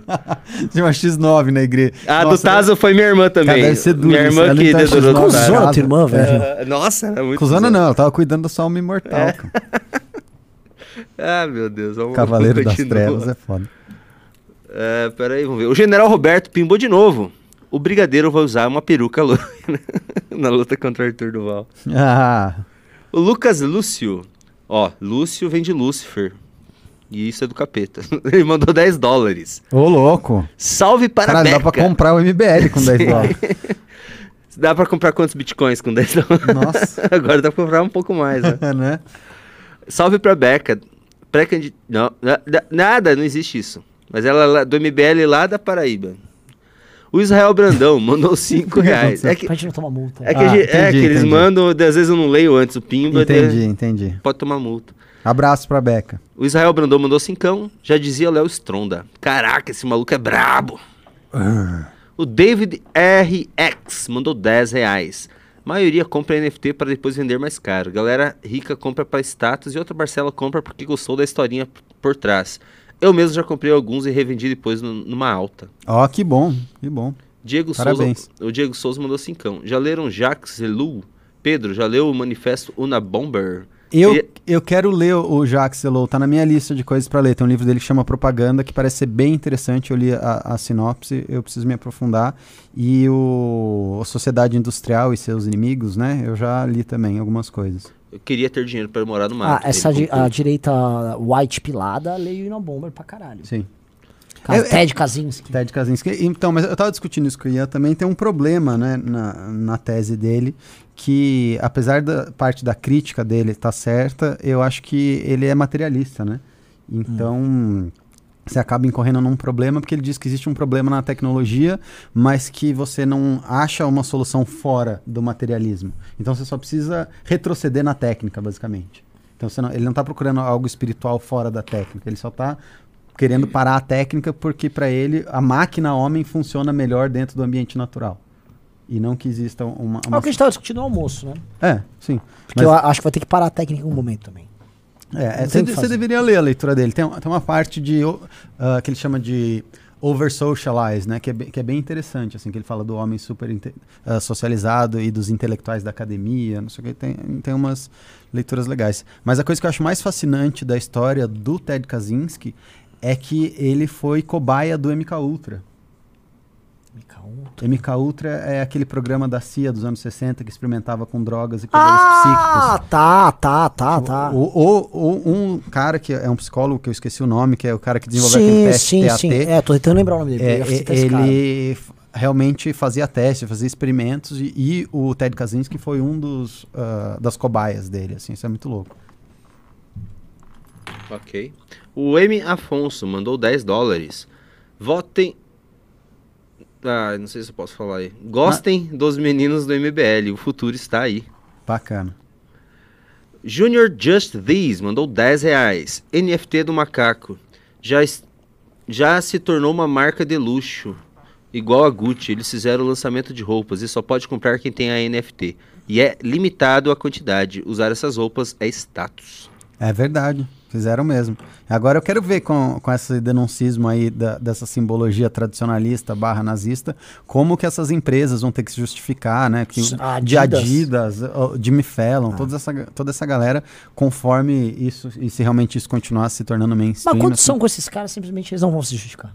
É, eu não sei, por enquanto tá- a coisa ainda tá muito subterrânea, né? Esse, esse vídeo denúncia grande, que já deve estar com um milhão de views, isso tem três dias.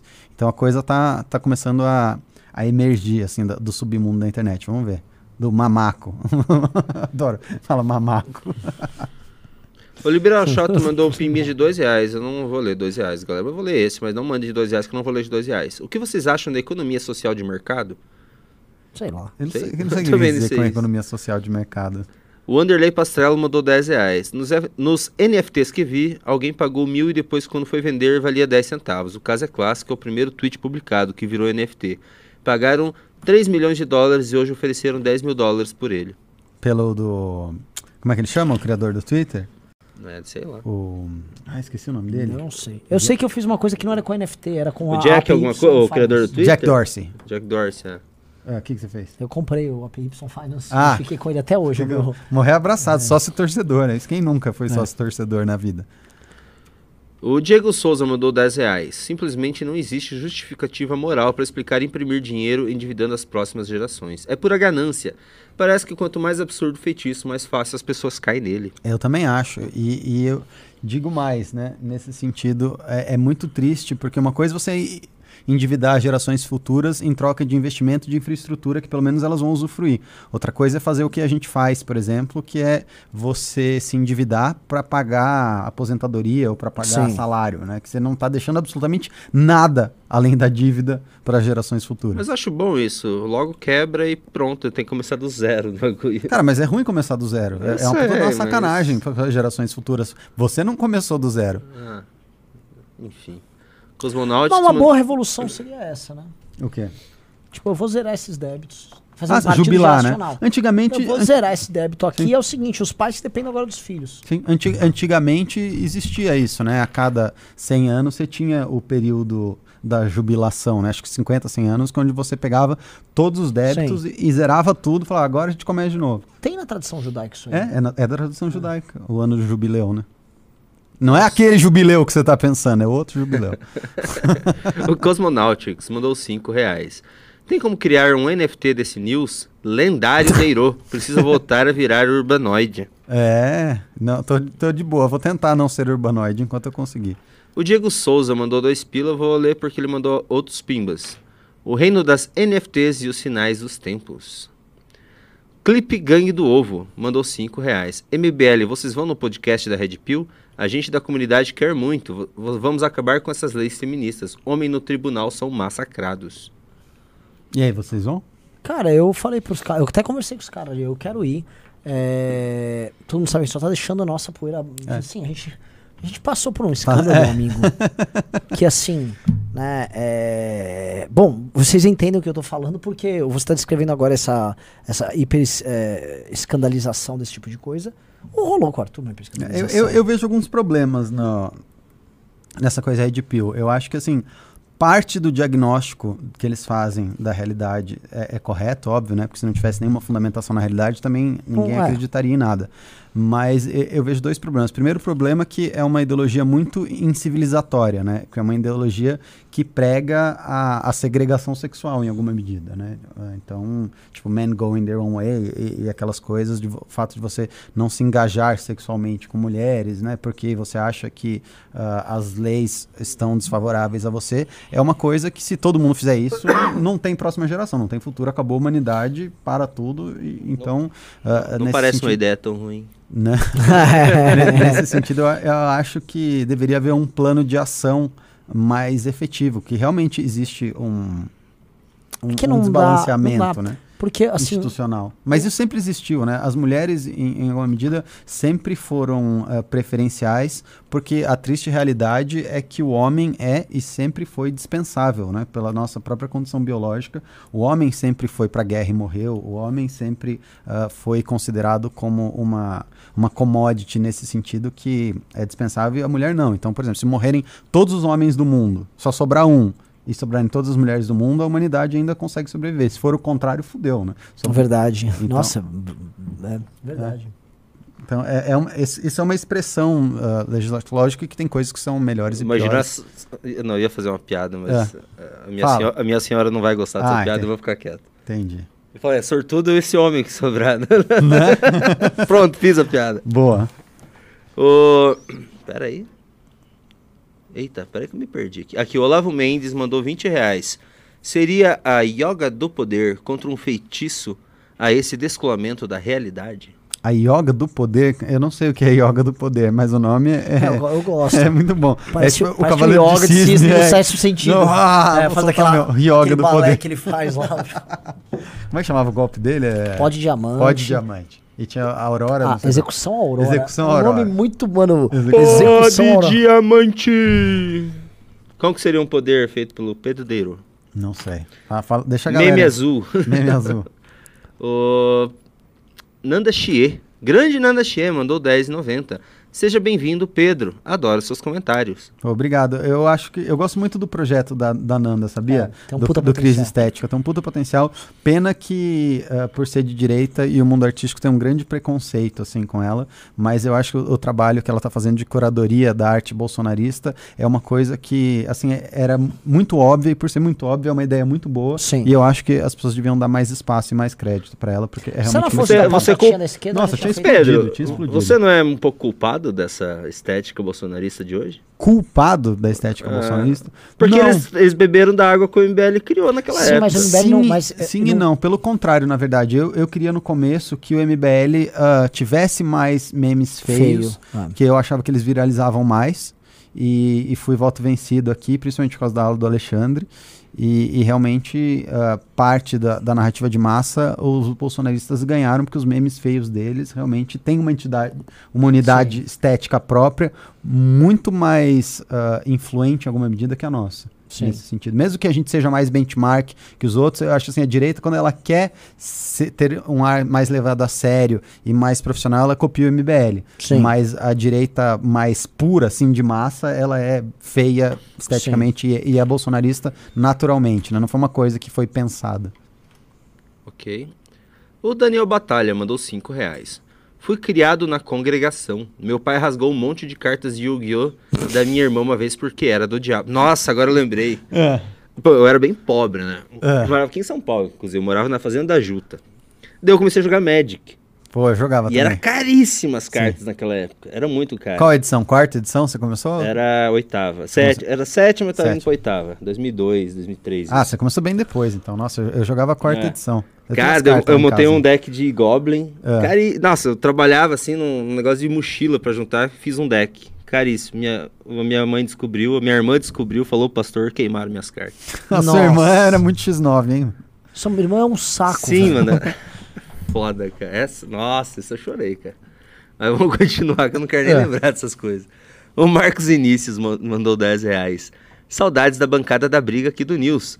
Pedro, posso te mandar um carving knife? Entalhe é uma puta terapia e meditação. Como Pode. posso te mandar uma? Salve, Júnior! Lendo favor. sempre todos os pimbas. É isso aí. me, manda, me manda um oi no, no Instagram lá, alguma coisa. Pô, eu tenho vontade de aprender a esculpir em madeira. Deixa eu fazer uma pergunta aqui. É, era legal botar o Ricardo, mas você vê, tá todo mundo falando esse negócio do, do, do evangélico. Ah, meu pai queimou meu DVD do Shrek porque tinha magia. O medo que o evangélico tem da magia e do sobrenatural é uma coisa muito louca. O católico não tem. Mas é que Mais ou eles menos, acham Mas, que não, o católico tem gosta o de viver com milagre. O, o católico trabalha com O muito mais... evangélico também vive com milagre. Mas é que aquilo Muito ali. mais próximo do milagre. É, Aquela mas- coisa tipo, ah, o aleijado levantou, é um milagre. Não, não, mas isso, isso, cara, é uma coisa Não, mas o aleijado do levanta. neopentecostal ah, de de agora. Mas essa coisa de ver o diabo em tudo, Ah, e qualquer coisa simbólica que remeta a, a algo de mágico acontecendo. Ah! Mas é uma uma co- sinalização de virtude interna deles lá, entendeu? Tem- Quando é. você, você tá sinalizando, puta, eu tô defendendo porque eles acreditam que alguma coisa, por exemplo, uma carta de Magic que tem lá, eu tinha uma carta chamada Diabo alguma coisa. Aquilo, o Também, demônio tá né? lá Também, e tá... também, né? Porra, carta... Diabo, demônio saqueador Mas- o nome da carta. é. Demônio Eu- saqueador. Eu, eu acho que isso é parte do sucesso dessas religiões. Porque isso cria uma unidade ideológica e uma autoafirmação ideológica e faz com que ela seja uma religião mais competitiva. É. O fato do catolicismo. Você vê as, as religiões mais radicais, elas são mais competitivas que as menos radicais, né? É que Então, eu não acho que eles são mais competitivos que o catolicismo. com certeza, muito mais competitivos. Eles crescem muito mais que o catolicismo. Aqui, mas eu acho que eu não sei se é um Não, fenômeno. na África também. Na África o catolicismo também tá crescendo, na Ásia pra caralho. Sim, mas o. Tipo, o catolicismo, ele tá. Assim, o catolicismo, não sei quantos anos, vai ser uma religião de asiáticos e africanos. Muito louco. né? Assim, é que assim, eles crescem, mas a dúvida que existe é. Eles têm um, parece que um tempo de duração menor. Por exemplo, os países que ficaram laicos antes foram todos países protestantes. Sim. A Alemanha, o norte da Europa, todos lá esses, Aí na Alemanha, onde tá mais cristão? O sul, que é católico. Entendeu? Sim, É, mas é- aí tal, talvez não necessariamente seja porque eles eram protestantes, mas talvez porque eles enriqueceram, né? E você tem. também Não, o sul da Alemanha é mais rico. Sim, então. E, e aí você. Eles são católicos. Ah, eles são católicos? no sul da Católicos. Alemanha? Eu não sabia. Vou Então, é, então- a, a carta do demônio saqueador aí, que é muito bonita. Ó. Eu, eu tinha. Não, tá. nem- Por que do será que deck. o pastor achou Nem que é, era não, do Satanás? Nem tava no meu deck. É. Eu, eu tinha essa. Eu achava ela muito bonita, essa carta. Aí, ó, ela ficava adorando o demônio, achava bonito o demônio. Por que será que o pastor bom, queimou? cara. Fez um favor ainda. Tá salvando a sua alma imortal aí. Ou, por exemplo, você tem inúmeras igrejas na Europa que tem simbologia com o demônio fazem parte da simbologia da- das igrejas. Mas muitas, muitas. Eu fui em- na França, na, na Lituânia. Nas pinturas, né? Nas pra caralho. gárgulas, nas Assim, coisas. você convive com o símbolo do mal, você pensa, aquilo é o mal, mas o mal tá presente. E é tudo muito pictório. Eu acho que a beleza do catolicismo é essa coisa do desenho, o símbolo, tá tudo ao Uhum. teu redor e você vive uma vida muito simbólica. Eu acho que é uma vida mais rica. Sim. Diferente do Islã, né? Que não pode ter nada o Islã além o. da arte. É, assim, eu, eu acho complicado, tanto no Islã quanto no protestantismo, essa ausência do, do- desses símbolos. Dessa... E eu acho, né? Aí eu tenho que falar do meu, do meu Paganismo. trazinho aqui, que, pô, acho que isso vem também do, do paganismo. Sim. É que o, o catolicismo absorve, né? O paganismo, nesse sentido. O Daniel Batalha mandou mais 5 reais. Assista um vídeo Mr. Incredible Becomes Right Wing. É muito engraçado. Já estou nos últimos passos dessa evolução. Mr. Incredible. Vou assistir. Eu vou anotar aqui pra não esquecer, inclusive. O Decode Paradise mandou 5 reais. Pedro, você ama o Bétega? Eu e o Renan amamos. Cara, ele pergunta isso pra É. todo mundo, é muito bom. Você tem que amar o Bétega. Você Tá, ama o Bétega? O, Becomes right wing. Peraí o Bétega que vive em mim, cumprimenta o Bétega que vive É. em mim. ah, namastê. Rafael Bordim mandou 3 pila. Vou ler, mas parem de mandar pimba tão baixinho, galera. Sobre zerar débitos, já assistiram Mr. Robo Mr. Robot? Eu assisti o começo do Mr. Robot, mas aí me. E fica ruim depois. É, fica ruim, né? Aí no Eu começo que- é bem legal. Eu acho que a premissa é bem interessante, assim, que tem aquela coisa que, na verdade, eles pegaram do Clube da Luta, né? É, é, é um rip-off do É um Luta. do Clube da É, Luta. é, sem, sem a parte, acho que, da, da questão da afirmação masculina do Clube da Luta, que é a parte fundamental também, né? Porque o Clube da Luta, ele tem um, um É, discurso de emancipação masculina também, a- aliado ao fim da escravidão por débito. Eu- o Mr. Robot, Só convenientemente, chata, né? esquece essa parte e só fica com a outra. Verdade, tem a escravidão por débito também no Tem. Da Luta, é verdade. Tem. Pelo Oi? consumo e pelo débito. Não, eu posso falar um negócio sobre consumo aqui? É, assim, é muito bobo. A gente foi dando defensor do capitalismo do consumo. Isso é muito retardado, velho. Eu também tava pensando. Esqueçam o que defendemos. Ag- Agora que eu tô, tô urbanoide aqui, tipo, eu, eu vou no, no Starbucks, eu olho aquele monte de opções de café, mano. Eu falo, pra que, que eu preciso de É. 500 opções de café, não sei das quantas, maquiato, não sei das quantas, fru- frulato, burulato, sei lá quantos latos. Tipo assim, É. É ridículo. É, é ridículo.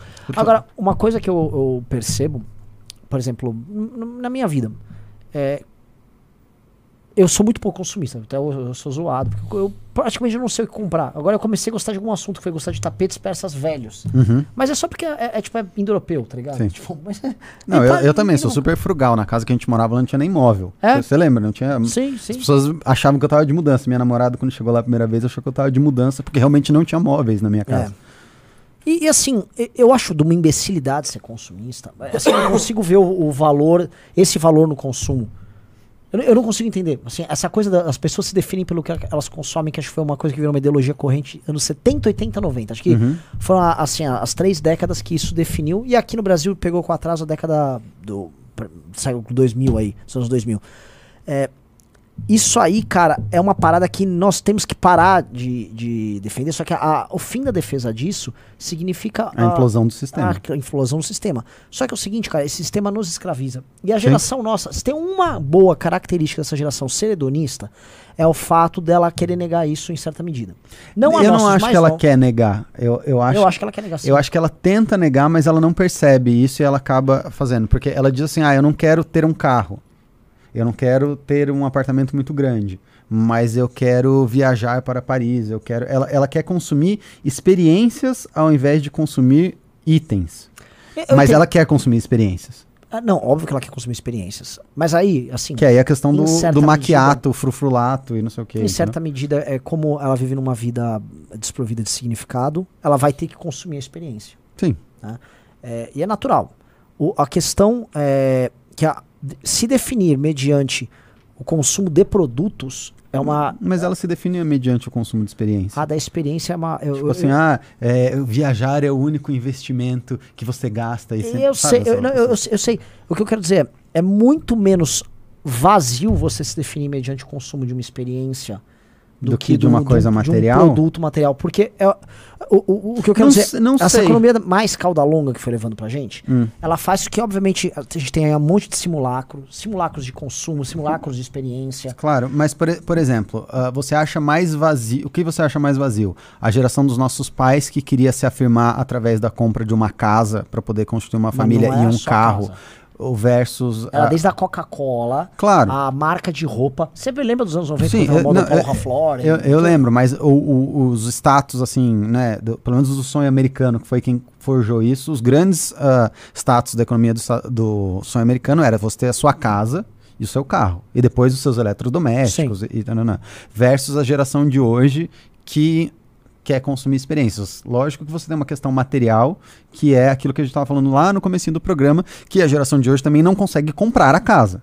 Tem, tem, tem uma questão Tem factual aí, que tipo assim, por- às vezes o cara até quer comprar a casa, mas ele não consegue juntar dinheiro para comprar a casa. É que eu acho assim, a gente, a gente vive um outro modelo de capitalismo que não Hum. é esse capitalismo dos nossos pais. Sim, A gente vive um capitalismo que é muito mais um capitalismo de experiências e um Concordo. capitalismo que é estético. Uhum. É, o que eu quero dizer é que é, esse tipo de capitalismo ele não é melhor ou pior do que o anterior.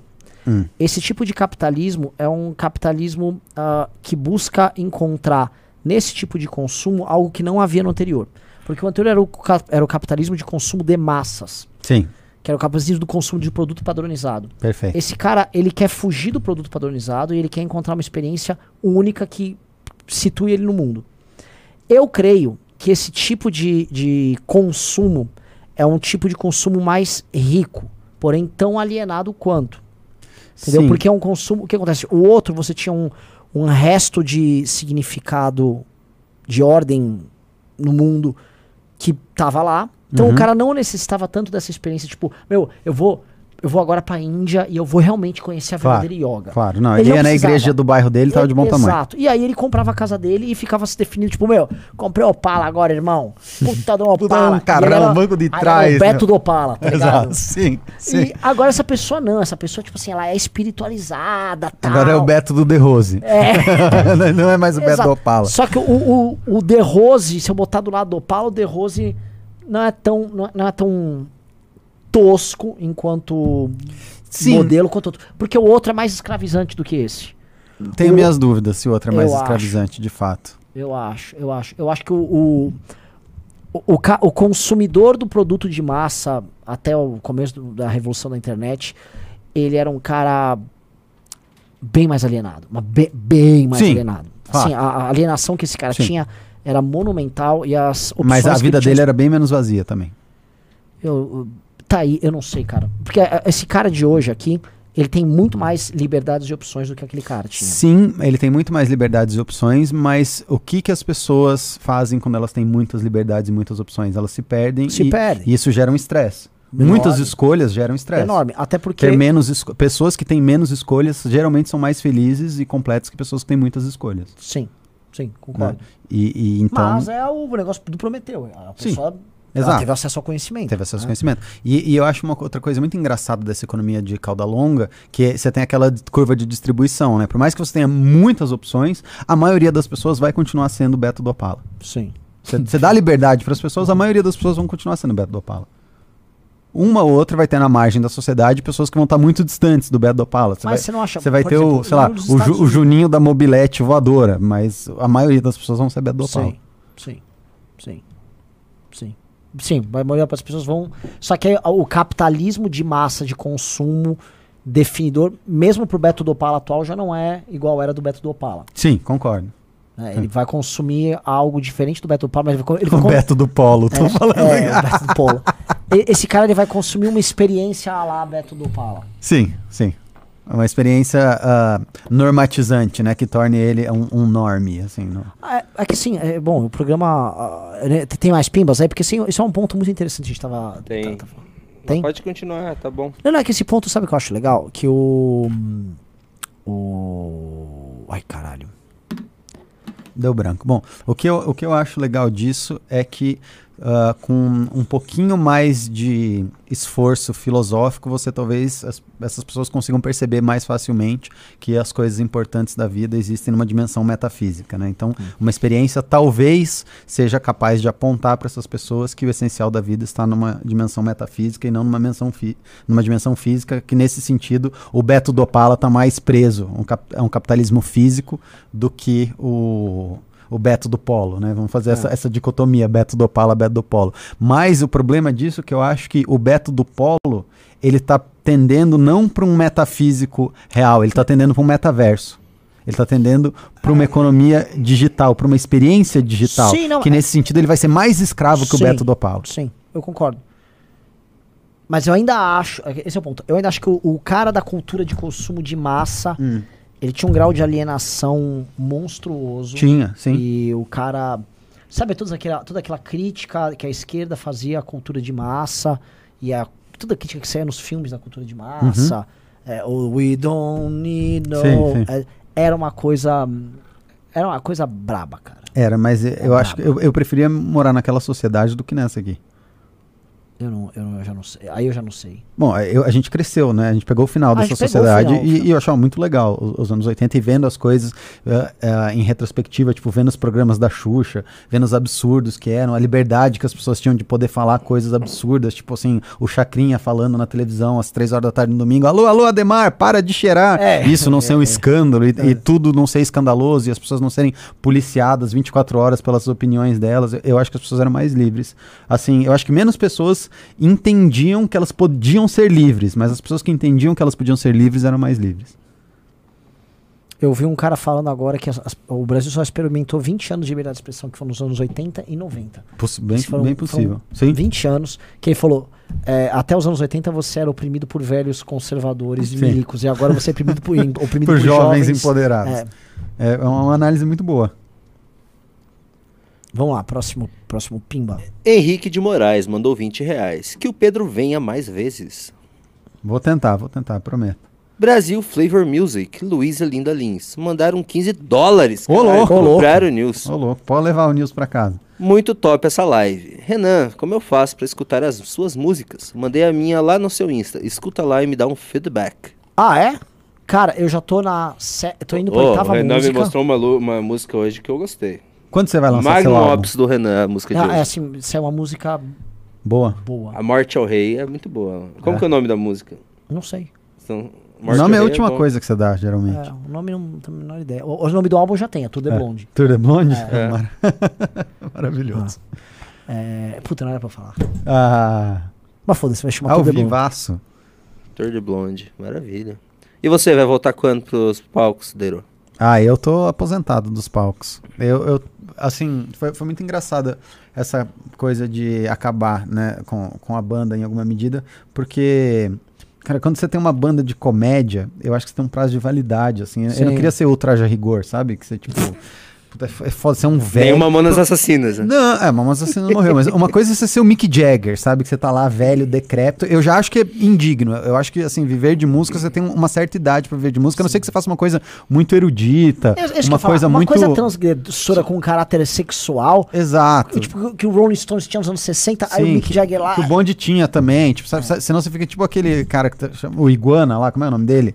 O Iggy Pop. Hum. Você fica lá, tipo, tudo com aquela pele retorcida, assim. se- sabe? Eu acho que as pessoas, ah, na modernidade, elas não sabem envelhecer muito bem. Por e que parte os disso espertos da morreram com 27. É, talvez, mas aí viraram Não lendas. foram muito espertos, não. Morreram.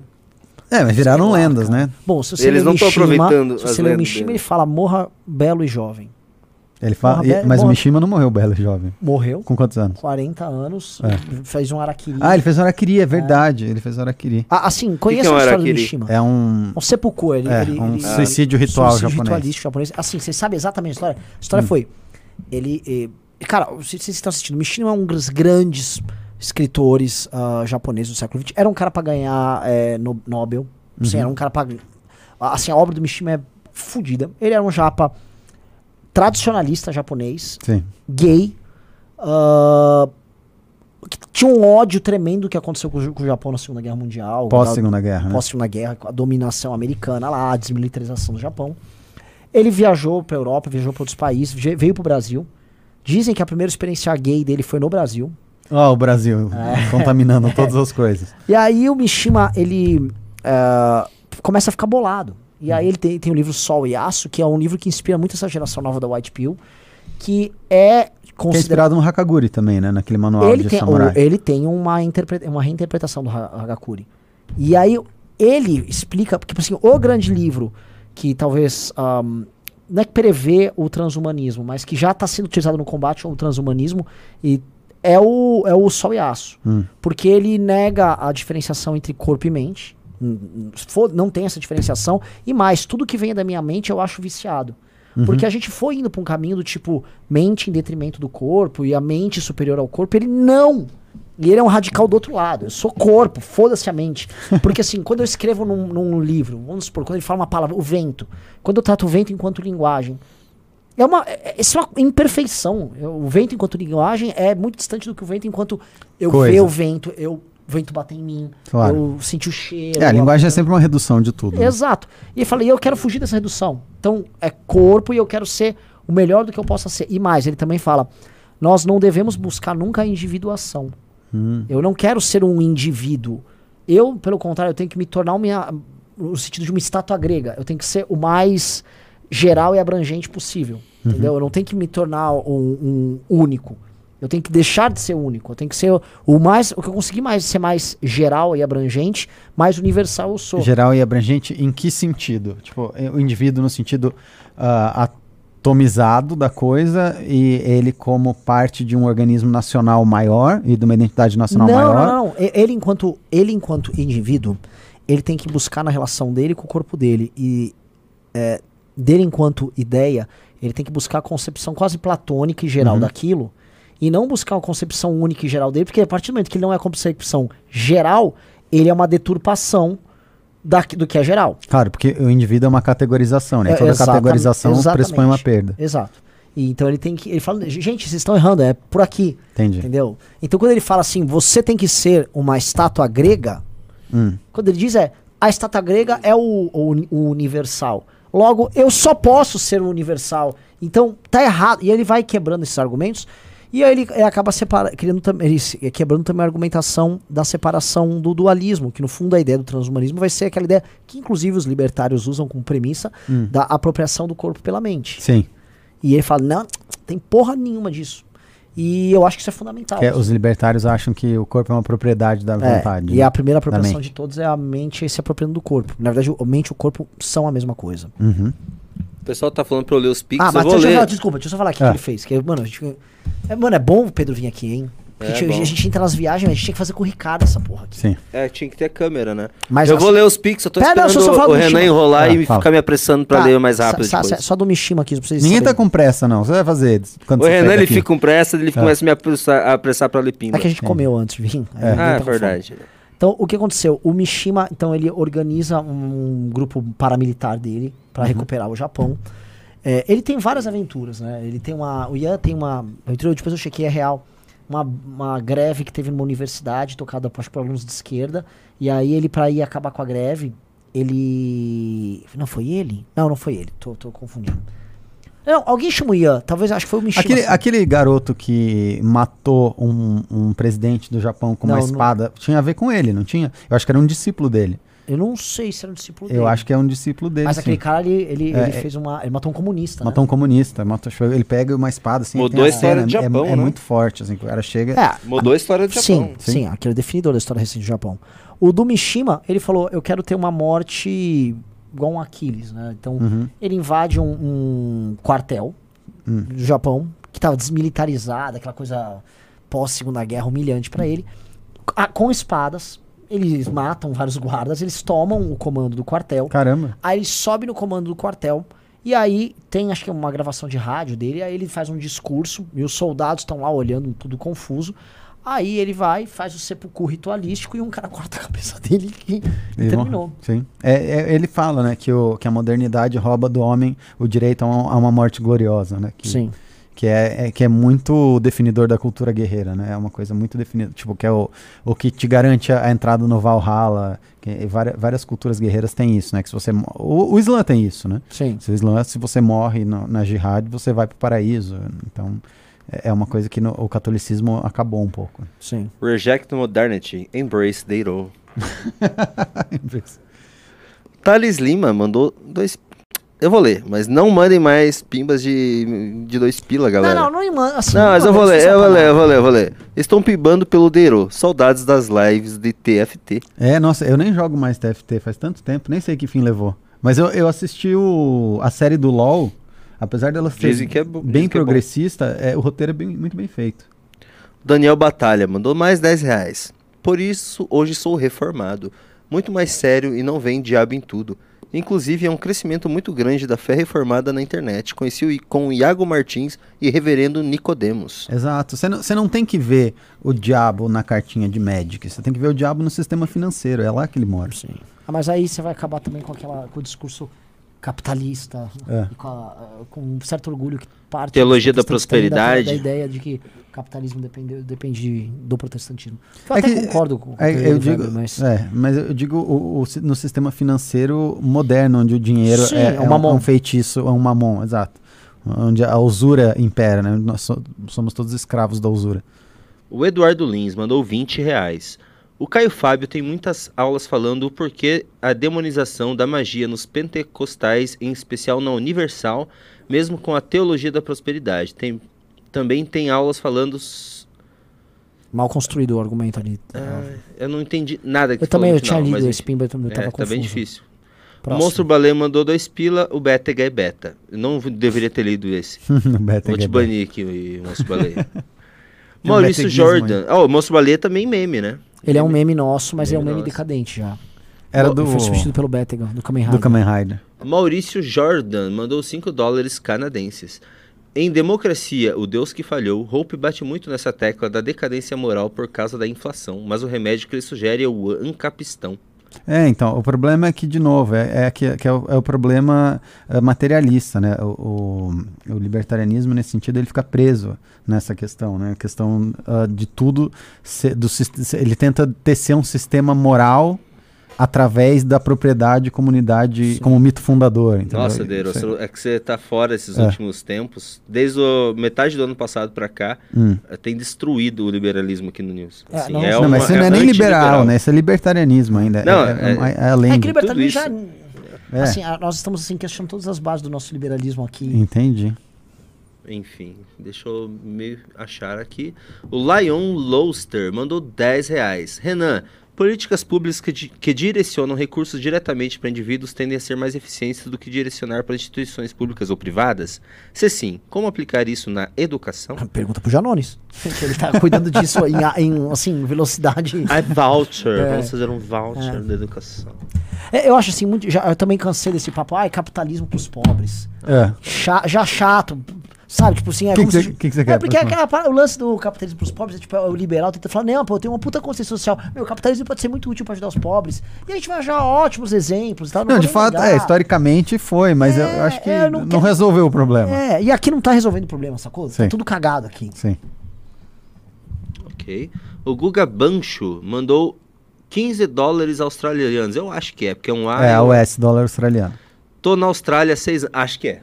Tô na Austrália há seis anos. Percebo que as pessoas veem que os liberais estão se cagando pra parte social, só pensam em grana.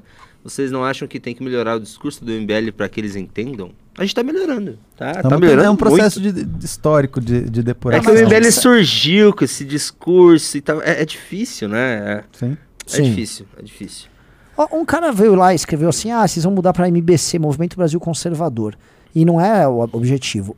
E. É aí fui- MBT, Movimento Brasil Travesti. Agora, assim, eu tava vendo. é, eu tava vendo que tinha sido criado pelo bolsonarismo o Movimento Brasil Conservador para nos substituir em Ah, é? 2019. Sim, eles botaram grana, Sim, esses é. caras. É verdade. Substituiu? É, é- era a direita São Paulo, deles mudaram o nome. Não, não, esse é? é? o, esse é o movimento conservador. Que Tinha tava o organizando o. CEPAC, não era? Também. Era uma... Não, Não? não, não, Assim, eu tô procurando as redes do Movimento Brasil Conservador. É que eles não tentaram roubar a achando. marca. Eles tentaram roubar a marca MBL pra eles, não Não. conseguiram. Não, isso e- foi a treta do, do Frota. Isso é- Quer ver? Eu tô procurando, porque assim, o que, que aconteceu que eles não substituíram a gente?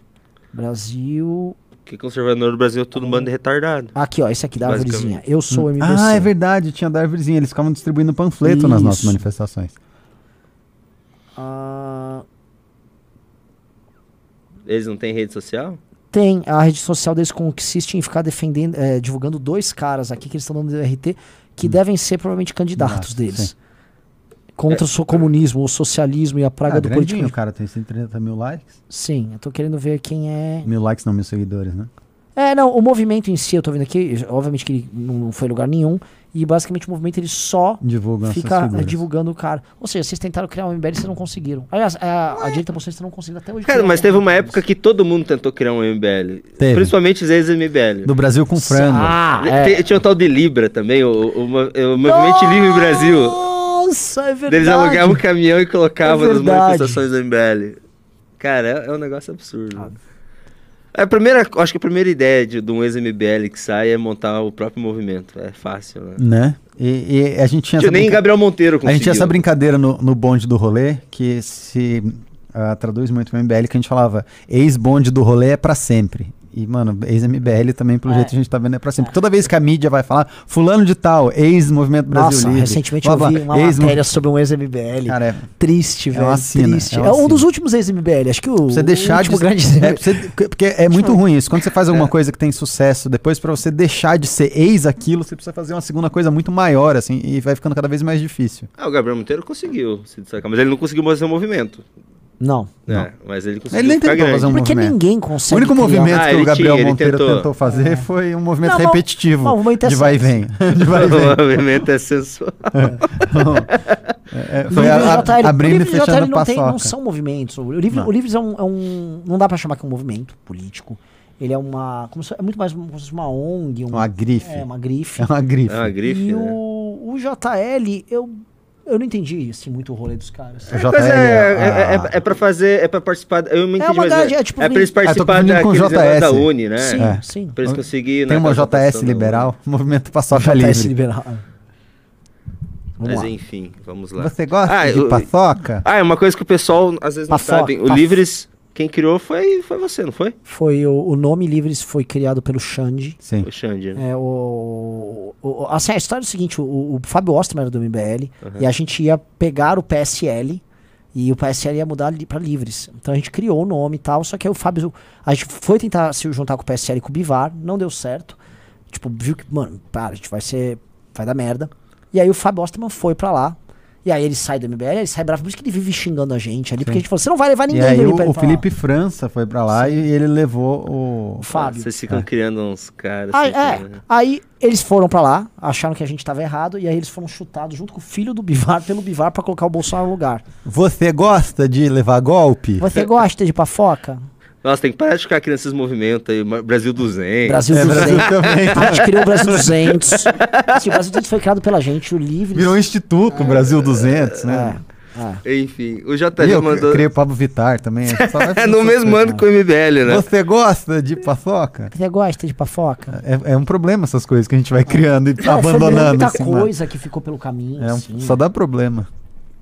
O JV mandou cincão. A ideia de levar militantes na fazenda do Deirô é muito boa. Cria laços, senso de unidade e fidelidade ao movimento. O canal do JV é o, é o Homem-Aranha, né? Ele é muito bom, esse moleque é muito É, eu, eu tô falando pro Renan, a gente precisa desenhar isso, Sim. que eu acho que vai ser uma coisa muito transformadora pro Você já comeu o, o- o arroz que o Renan faz num- num- numa panela junto com, os- com carne? Que, como é que você fez aquele arroz lá? O melhor arroz que eu já comi na O arroz vida, com cara. paçoca? O arroz, o a- O que, que é aquele arroz de arroz lá? polvo? Assim, eu tenho muitos arrozes que eu faço. Eu um Aquele que você fez aquele dia lá, lá em Jundiaí, Tá, naquela chácara. receita. Eu falo agora a receita. Você vai Faz. pegar. A paçoca? Você vai fazer um caldo de carne separado. Usando É, rabada. Você eu- fez um caldo. Tanto que parecia que ia ficar horroroso, que você meteu um caldo, umas É, carnes, uma negócios. escura, isso. né? Isso.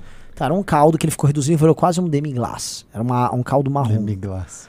Você pega um panelão, você vai refogar primeiro as, as carnes do churrasco. Então eu peguei linguiça, eu peguei todas as carnes, você refoga com azeite, folha de louro, sal, pimenta do reino. Aí você vai entrar com eh, naquele lá, tô falando naquele arroz, que foi tudo improvisado. Cebola e pimentão verde e aipo. Alho poró, desculpa, alho poró. Refogou, refogou, refogou, refogou, refogou, refogou, refogou. Aí você vai entrar com arroz, você vai entrar com açafrão, mas não é cúrcuma, que todo mundo chama de açafrão cúrcuma, aquele pó amarelo. Outra é outra é coisa. outra coisa. Açafrão é o pistilo de uma flor. Você vai entrar com açafrão, você vai entrar com o caldo e você vai entrar com ah, várias ervas, que aquele dia eu trouxe endro, especialmente endro, é, alfavaca, é, salsinha. E aí você vai Onde você conseguiu comprar endro? Puta, tem um. Ah, tem um mercado. Tem um Sam Marche aqui perto que dá pra comprar. E, e- ah, não, eu comprei em Vinhedo. Tem um hortifruti em Vinhedo muito bom que tem todas as ervas. Salve pra caralho. Uhum. Aí, cara, mete aquilo no, no arroz cozinhando. Puta, ele pegou um gosto de erva, mais o açafrão e o caldo de carne, que já era a base de tudo. Puta, mano, ficou do caralho. Cara, aquele foi o melhor arroz que eu comi na minha vida. Maravilhoso aquilo.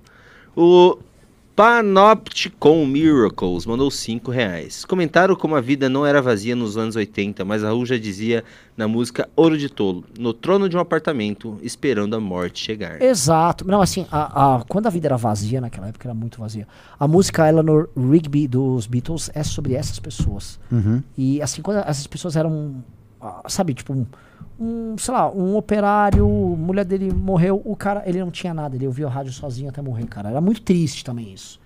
É, eu não sei se alguém vai falar, ah, tudo bem, e os meninos hoje que passam o dia inteiro no computador com 18 anos já são sozinhos assim. É, e aí eles têm muitos amigos no Forchan. O João Lira Araújo mandou um baita pimba de R$ 54,90. Uou. Concordo com o Pedro. O opaleiro ostentava para o vizinho. O Zé Macchiato ostentava experiência para o mundo e sua suposta virtude de liberdade que não existiria sem Instagram. 10% vai viver 7 anos no Tibete. Mas é que assim, a gente tá sempre esperando sempre o pior. As pessoas também não são só estou ostentando no Instagram. É, é assim como o É, paleiro não tava só Eu acho, que existe, eu acho que existe uma perversidade na, na- questão do Instagram, porque o Opaleiro, ele não se via como uma marca de si mesmo, né? Ele, ele não ficava Não, não criando conteúdo e forjando uma realidade o tempo inteiro para se advertise, né, para se, se colocar no mundo. Eu acho que isso que a rede social faz é muito cruel com as pessoas, né, que ela realmente cria uma obriga as pessoas a criar uma realidade paralela e elas se relacionam através dessa desse simulacro de vida que elas criam. Isso é muito ruim, assim. Mas inf- infelizmente é uma norma que a maioria das pessoas é obrigada pela tecnologia a fazer. Tá, eu, uma, uma, um mamãe falei, mandou aqui 5 reais e falou que gosta desse cara. Mas com certeza não é o nosso mamãe falei, deve ser um fake, porque o mamãe falei é pão duro, nunca mandaria 5 reais de pimba aqui. E detalhe, ele não manda E mesmo, detalhe, ele gosta não de pobre. mandaria. Agora eu vou para os Pix. Eu, eu tentei ler os Pimbas hoje e deixar os Pix para depois, mas não funcionou. Eu vou voltar para. Tem muito Pix? Tem. Oba.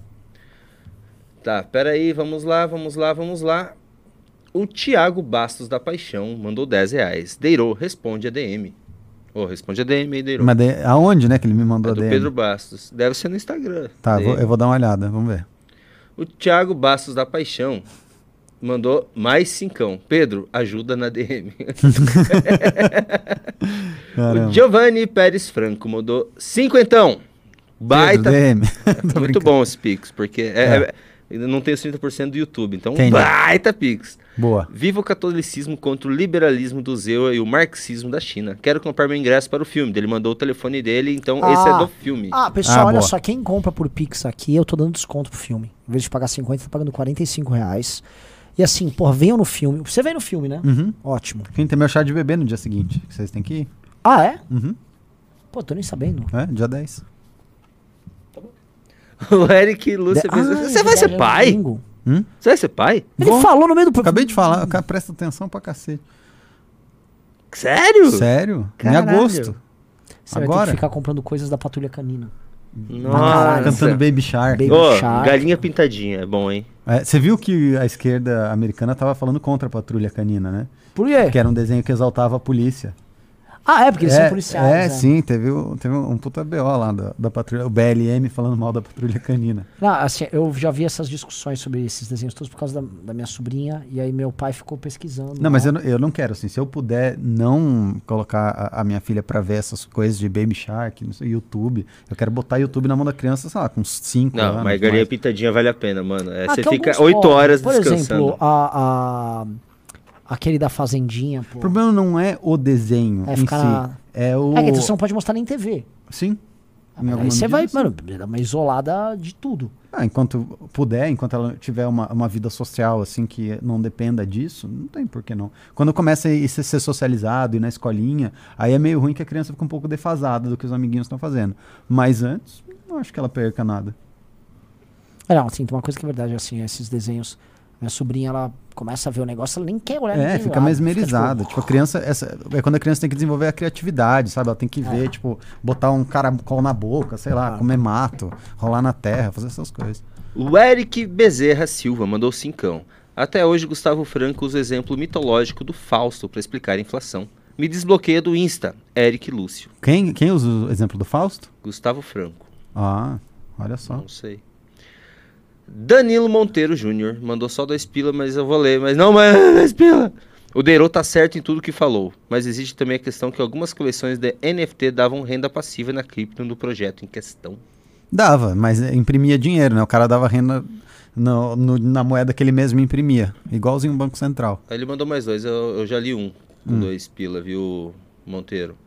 O Natan de Oliveira mandou cinco reais. A modernidade tá cansando. Cada vez menos gente querendo viver em metrópole indo pro mato. Cidade grande é violenta, cara e desorganizada. É isso aí. Eu queria muito ir viver, não no mato, mas uma cidade bem pequena, assim, Tipo uma 5 mil vinhedo, habitantes. assim, você toparia? Ah, não, Vinhedo é muito, é muito perto do. Eu queria ir no oeste do Paraná. Ah, numa- tá, você é uma San- cidade pequena. Santa Rosa. Vamos, morar. vamos mudar Nova o Santa lá Rosa. pra minha cidade. Vai fazer o acampamento, você vai ver. Ninguém vai querer ir embora. Vamos ficar tudo assentado lá. Boa. O Eric Bezerra Silva mandou cincão. Eu sigo o Balbinos, converso com ele. O cara tá full esquerda identitária, mas gosto dele. Sigo vocês desde as manifestações. Sucesso. Muito obrigado. É legal ir numa baladinha com o Eric Balbinos. É, legal. Vocês foram? É, algumas vezes já. Ayrton Dia. Faz tempo que não, né? mas era legal. O Ayrton Dias mandou cincão. O, o caralho, corrija essa crase em às vezes. tá bom. ah, eu acho que eu errei o título. É, a crase. Ah, Você Mas vamos acelerar, vamos acelerar. tá? Olha aí, eu falei que ia começar a Agora, acelerar. agora foi. Agora É, agora Bateu bateu a a fome. Bateu a, fominha, não é né? a forma, bateu a canseira mental. Entendi. O Isa-. Isabel Lourdes Esteves mandou 15 reais. Este news desorientou meus neurônios. Acho bom pra eles ficarem despertos. Simpatizei com o Pedro. Parabéns pelos programas, Renan. Muito obrigado. Muito obrigado. Ó, então provavelmente ela não conhecia o Pedro. Você viu? Maravilha. Cadê? A, a enquete tá quanto? Ou já saiu a enquete? Ah, saiu a enquete. Tinha dado 56% que não Ó. conhecia. Bastante gente. Não, que já tinha Caralho. assistido. Não. É, Ah. 56 já tinha Não, mas assistido. se é 51 é 40 e poucos no outro, né? Quase metade. O Luca Valente mandou cinquentão, um baita pix. Acompanho vocês desde o início da escola e até hoje que sou médico. Gostaria de parabenizar vocês por tudo mesmo. Quais os planos para a saúde?